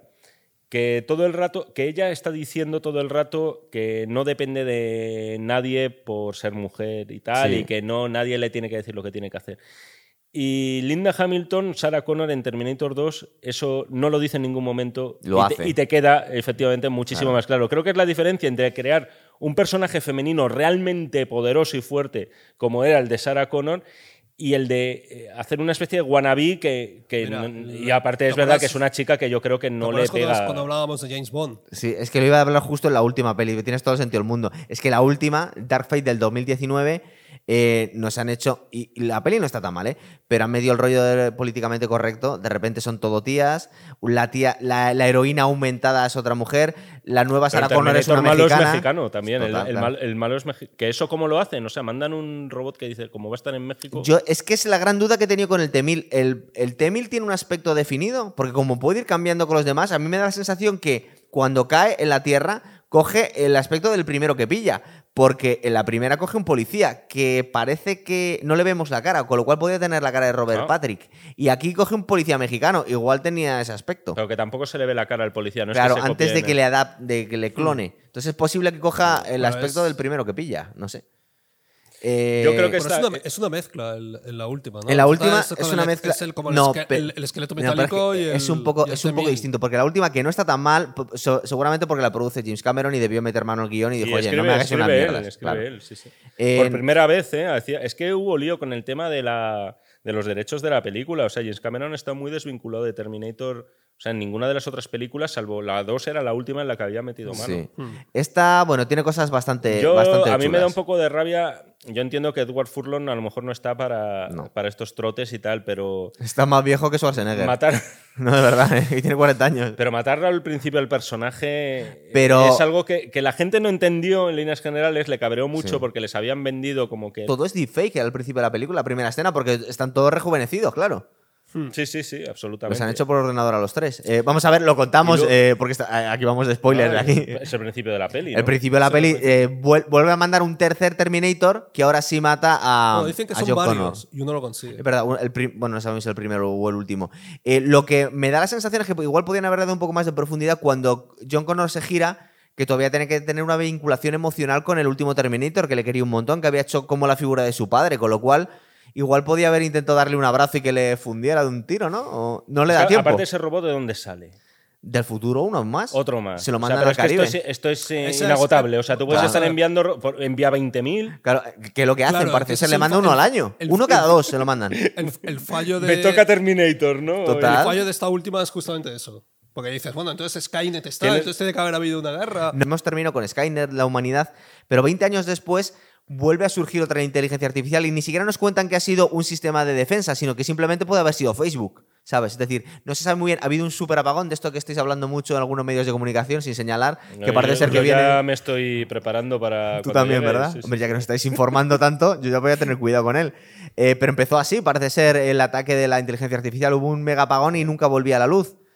Y había sido 20 años después. Entonces Skynet ya no es Skynet, sino que se llama Legión. Y es un Hmm. universo distinto porque si te fijas, en el duelo que tiene el T-800 que ha quedado aquí, que es este mismo T-800 que mató a John Connor, que luego se retiró, eh, porque Sarah Connor se quedó llorando a, a su hijo muerto y no, y no persiguió al otro.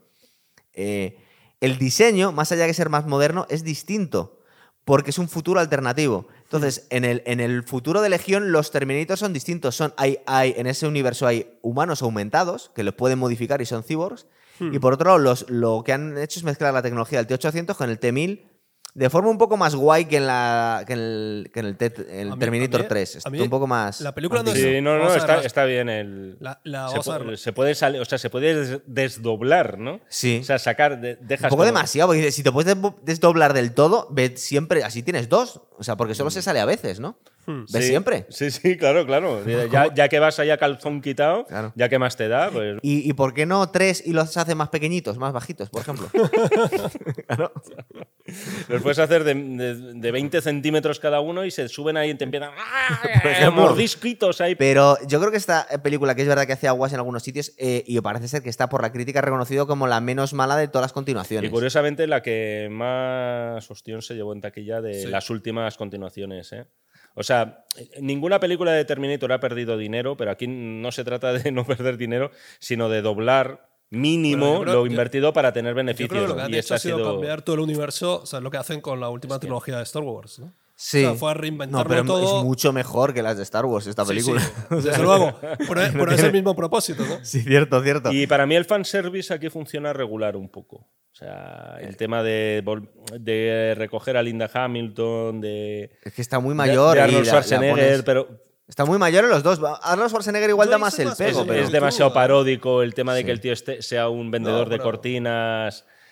Eh, no sé, yo creo que deberían haberlo dejado morir, que creo que Pero es lo lo que tenía van que haber dejado morir en la 2. En la 2 directamente. Directamente, no hacer. Es que está la Es sexta. que no, ya no, no, o sea, seguir explotando la nostalgia, Puede además ya se ha visto que ya generaciones ya muy posteriores a la no nuestra, interesa, Terminator no les va a decir absolutamente Claro. nada. ¿Os habéis dado cuenta que está hecha aquí en España? Eh, Es- Tristán Ulloa, por ejemplo. Sí, de- ah, poniendo acento mexicano. Luego el T800 que se casa con una actriz española y hace, y hace cortinas, es verdad. De hecho, había, había algunas escenas que digo, esta zona de México me suena un montón. Es que está hecha en Pueblo Nuevo y en Lavapiés. Es que están hechas Joder. en Madrid, fíjate. Es que además, el hecho de recuperar aquí al, al Terminator, claro, en realidad tampoco es el Terminator que hizo amistad con John Connor. No, ese, ese que le ha matado. Es que, que lo ha que matado, entonces tampoco. Eh, sí, o sea, no tiene ese vínculo para mí de. Porque es otro robot que no tiene ni idea Lo, de lo que lo ocurrido. curioso es que evoluciona de la misma forma. Al final se humaniza al solo. Sí, efectivamente. Sí, pero. te- Él lo cuenta más el lo cuenta proceso, porque ¿no? sí. que- y- pero que no te emociona mucho el final también que tiene que ser heroico. No, no tanto. No, no, no. No, No tanto, muchísimo menos, quieres decir, Claro, sí. Ni el proceso humanizado. ¿Verdad? A mí la última me parece que, el- que ella, el, el cyborg, Sí. está logrado. A mí me parece el mejor personaje casi de la película. Sí. Sí. Con Claro, la nueva Sarah Connor mexicana nos importa un pito, ¿verdad? Es como. Sí, no. Eh, fíjate que Se supone final, que además ella no es un, un giro de guion, no va a ser la madre de nadie. No, No, va a ser Sino ella. va a ser ella directamente la guerrera contra esto. Insisto, tío, ya puedes cambiarle el nombre 20.000 veces como para modernizarlo y lo llamas Legión de repente, ¿no? Porque ya es como Skynet es evitado, ¿no? Pero tiene su gracia que nos cuenten que la inteligencia artificial es inevitable y que al final va a acabar terminando con la humanidad. Que es lo que lleva diciendo Bill Gates y Elon Musk ya pero- unos pero yo cuantos creo años. que, que esto lo racionalizamos nosotros. Pero en el fondo, Hollywood lo que piensa es saber cómo reflotamos esto y Pues claro. damos el mismo producto y ya está. Total. Y lo hacen, y, lo- y desde ese punto de vista, pues, Hombre, lo eso, claro. bien. A mí lo que me parece curioso es que acaba en un parque infantil, También. que es como cierto. acaba. No, es que, es en que la- lo. como está en la Sí, tiene varios guiños así. Eh, Es verdad que eh, de todas las secuelas es posiblemente y La menos mala. es la mejor, vamos Hombre. a decir. Pero claro, Siente- sientes un poco, por ejemplo, cuando ella muere, el, el cyborg, Sí. pues te da penita, ¿no? No- sí que noto también cierta marvelización en todas estas. no Sí, pero qué- las persecuciones es la mejor de todas las secuelas, salvando la segunda. Está, está bastante bien hecha. O sea, se nota mucho la supervisión de Pues, James bueno, Cameron. Tiene, tiene una burrada que es esto de cuando se tiran desde el tanque ese de un avión, Sí, es ¿no? un poco, ya, Sí. sí, es un poco exagerado, sí, cierto. Eso es una burrada. O sea, tío, es, es lo que os decía antes también de la espectacularidad sin dirección. La potencia sin control no sirve fíjate- de nada, como por decía ejemplo. el pero, fíjate, el- el- es curioso que pues, están todas estas escenas, porque además hay un montón de escenas de acción. Sí. hay un momento en que es trepidante la película. Pero en el fondo lo que te emociona un poco es el vínculo que se crea esta chica con, con la futura Sarah Connor, Sí. ¿no? Y, con, o sea, con- y con, con esta chica y con la que va a ser luego la, la líder de la resistencia. Y es curioso porque ese plano emocional entre los tres personajes eh, principales, que fíjate, no está Terminator, no está Schwarzenegger, porque yo creo que ahí lo han desaprovechado totalmente, es lo más emocionante de la película, porque Claro. luego las persecuciones como que te cansan. Vamos a ver, no entendemos una película Terminator sin Arnold Schwarzenegger, pero Mm. Arnold Schwarzenegger va cumpliendo años. Entonces, desde un punto de vista lógico, eh, si lo sacas de la máquina tendría que salir joven siempre. te No, diría- y, hay, y hay otro Sí. tema, y es Entonces, que, la, fuerzas que demasiado. es imposible destruir, llega un momento en que la primera está bien, en la segunda te sorprende porque al final sí es posible destruirlo, pero es que aquí ya es que dices, tío, es que no. Es que es imposible. Pero porque o sea, no te acuerdas bien de las un- secuelas. En las secuelas eran todavía más duros los villanos. Eran totalmente. Que creo que de hecho en la tercera eh, tiraba cohetes. O sea, que se supone que nos habían prohibido que trajeran armas del futuro y en la tercera se lo pasan por No, el porque quiero decir que llega un momento en que esto, en la tercera, llega un momento en que cuando se es- desacoplan, ¿no? La, Sí. la cosa No, está la sexta, esto. está la sexta. La sexta, estoy hablando de la sexta.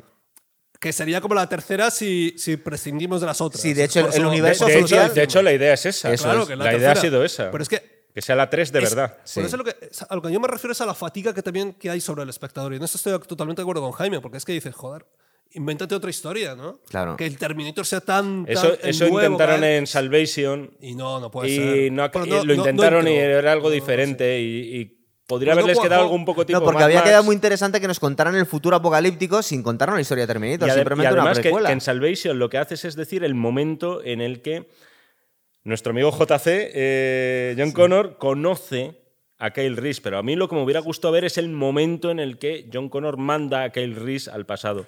Lo hacen, no en, lo hacen en Génesis. Pero lo de Génesis es, es que ya un disparate la de- primer- de, que, bueno, en la que, John Connor es el malo en un momento dado de la película. no, claro, es No que de si hecho, eh, eso, eso Sí, lo tenía que es apuntar que- y no lo he comentado. Sí. Se supone que el villano de la quinta es de la quinta o es de la cuarta. La- es- son seis pelis. Son, De la es de la quinta. En la quinta, cuando, cuando está viajando ya al pasado Kyle Reese, ve eh, que es asesinado John Connor. Pero en vez de morir, lo que hace Skynet para joder más es le convierte en una especie de pseudo Terminator y le manda al, pasado a matar a su madre. Pero Es un a su como- vez, a su vez, la madre que Sarah Connor recibió en su niñez, en los años 70, una visita de un Terminator de Schwarzenegger que la está acompañando durante Todo toda la vida porque es un pasado también Total. alternativo. Yo creo que han La sido quinta es la puta locura Son ya. intentos de reboot de la saga Que no que, salieron bien. que no han salido bien y que no, Claro, no tienen que- más recorrido. yo estoy de acuerdo con- contigo. Y es que al final, de, las, de todas las continuaciones, la última ha sido la mejor. Claro, no, que es la que entronca con, con la Pero es que la única que supervisa a James esa- Cameron se debió desentender Claro, de no, las y, es, otras. y es un intento como de reflotar ¿no? la idea Sí. y decir, bueno, aquí la tenéis otra vez. No, yo, ¿no? yo creo, fíjate, cuando hablamos de la envidia sana en estos momentos ya entre Schwarzenegger y Stallone, Schwarzenegger le debía dar un poco de envidia que ha cerrado de forma muy digna, o, o la había cerrado muy digna hasta que ha hecho la última de, de Rambo. Eh, Stallone, tanto Rocky como Rambo las había cerrado muy bien. Es decir, la- cuando cogió, hizo Rocky Balboa, hizo la de Rambo 4. eh, la verdad es que quedamos todos muy contentos y decimos, madre mía, qué peliculones ha hecho este tío. Y yo creo que a Schwarzenegger le debía dar un poco de rabia y decir, yo también quiero dejar terminar muy bien mi, mi franquicia, vamos. Quiere, sí, a lo mejor también. Joder, eh, ha estado cerca Stallone de ser nominado al Oscar recientemente por la de Creed, me parece que era. Ganó el Globo de Oro. Y ga- Ganó el Globo de Oro. Sí, claro. Estuvo a puntito. Es que hace un papelón. Y aparte que, que Hollywood le debía algo a Stallone. Es que simplemente la cantidad de dinero que les ha hecho ganar. ¿sabes? Pero curiosamente, el que la había cerrado bien y tiene toda la pinta de que la va a estropear es Harrison Ford en Indiana Jones. Con la cuarta. La cuarta- tercera la había es verdad, la- la- la tercera fue increíble, La cuarta ¿verdad? fue un desastre y la quinta, a ver La quinta hace. no será protagonista. Sí, sí. Están to- rodando. toma- pero ya, pero prota, prota no será. No sé, mira. No lo i- sé, de momento igual, mira, lesionado. para terminar el programa, vamos a hacer, igual que dijimos ya en el último que hicimos, el de 007, que yo estoy pidiendo casi que no me hagan más James Bond, por lo menos por un tiempo, hasta que no. que la presión de lo políticamente correcto lo tiene que, que permitir. Eh, suponemos que ya no nos van a hacer más Terminators. Indiana Jones, uff, uf, a ver, es que le tenemos demasiado cariño como para que nos hagan un bodrio, ¿verdad? Bueno, ya hemos sufrido eso. Ya, sufrido uno, claro. Yo creo que se la han cargado. Total. La, la cuarta, bueno, es que además lo ves. La tampoco- cuarta es. Es un desastre. Es que no tiene alma, tío. O sea, es, es- sé que es muy difícil esto de decirlo. Y Además, que- es increíble. pero es que creo que tampoco todo. gusta a los chicos, niños. ya tenemos ese programa, que pinchen y lo vean. Sí, es verdad. Sí, sí. Venga, pues nos despedimos aquí, ¿vale? Venga, Chao. hasta otra. Chao.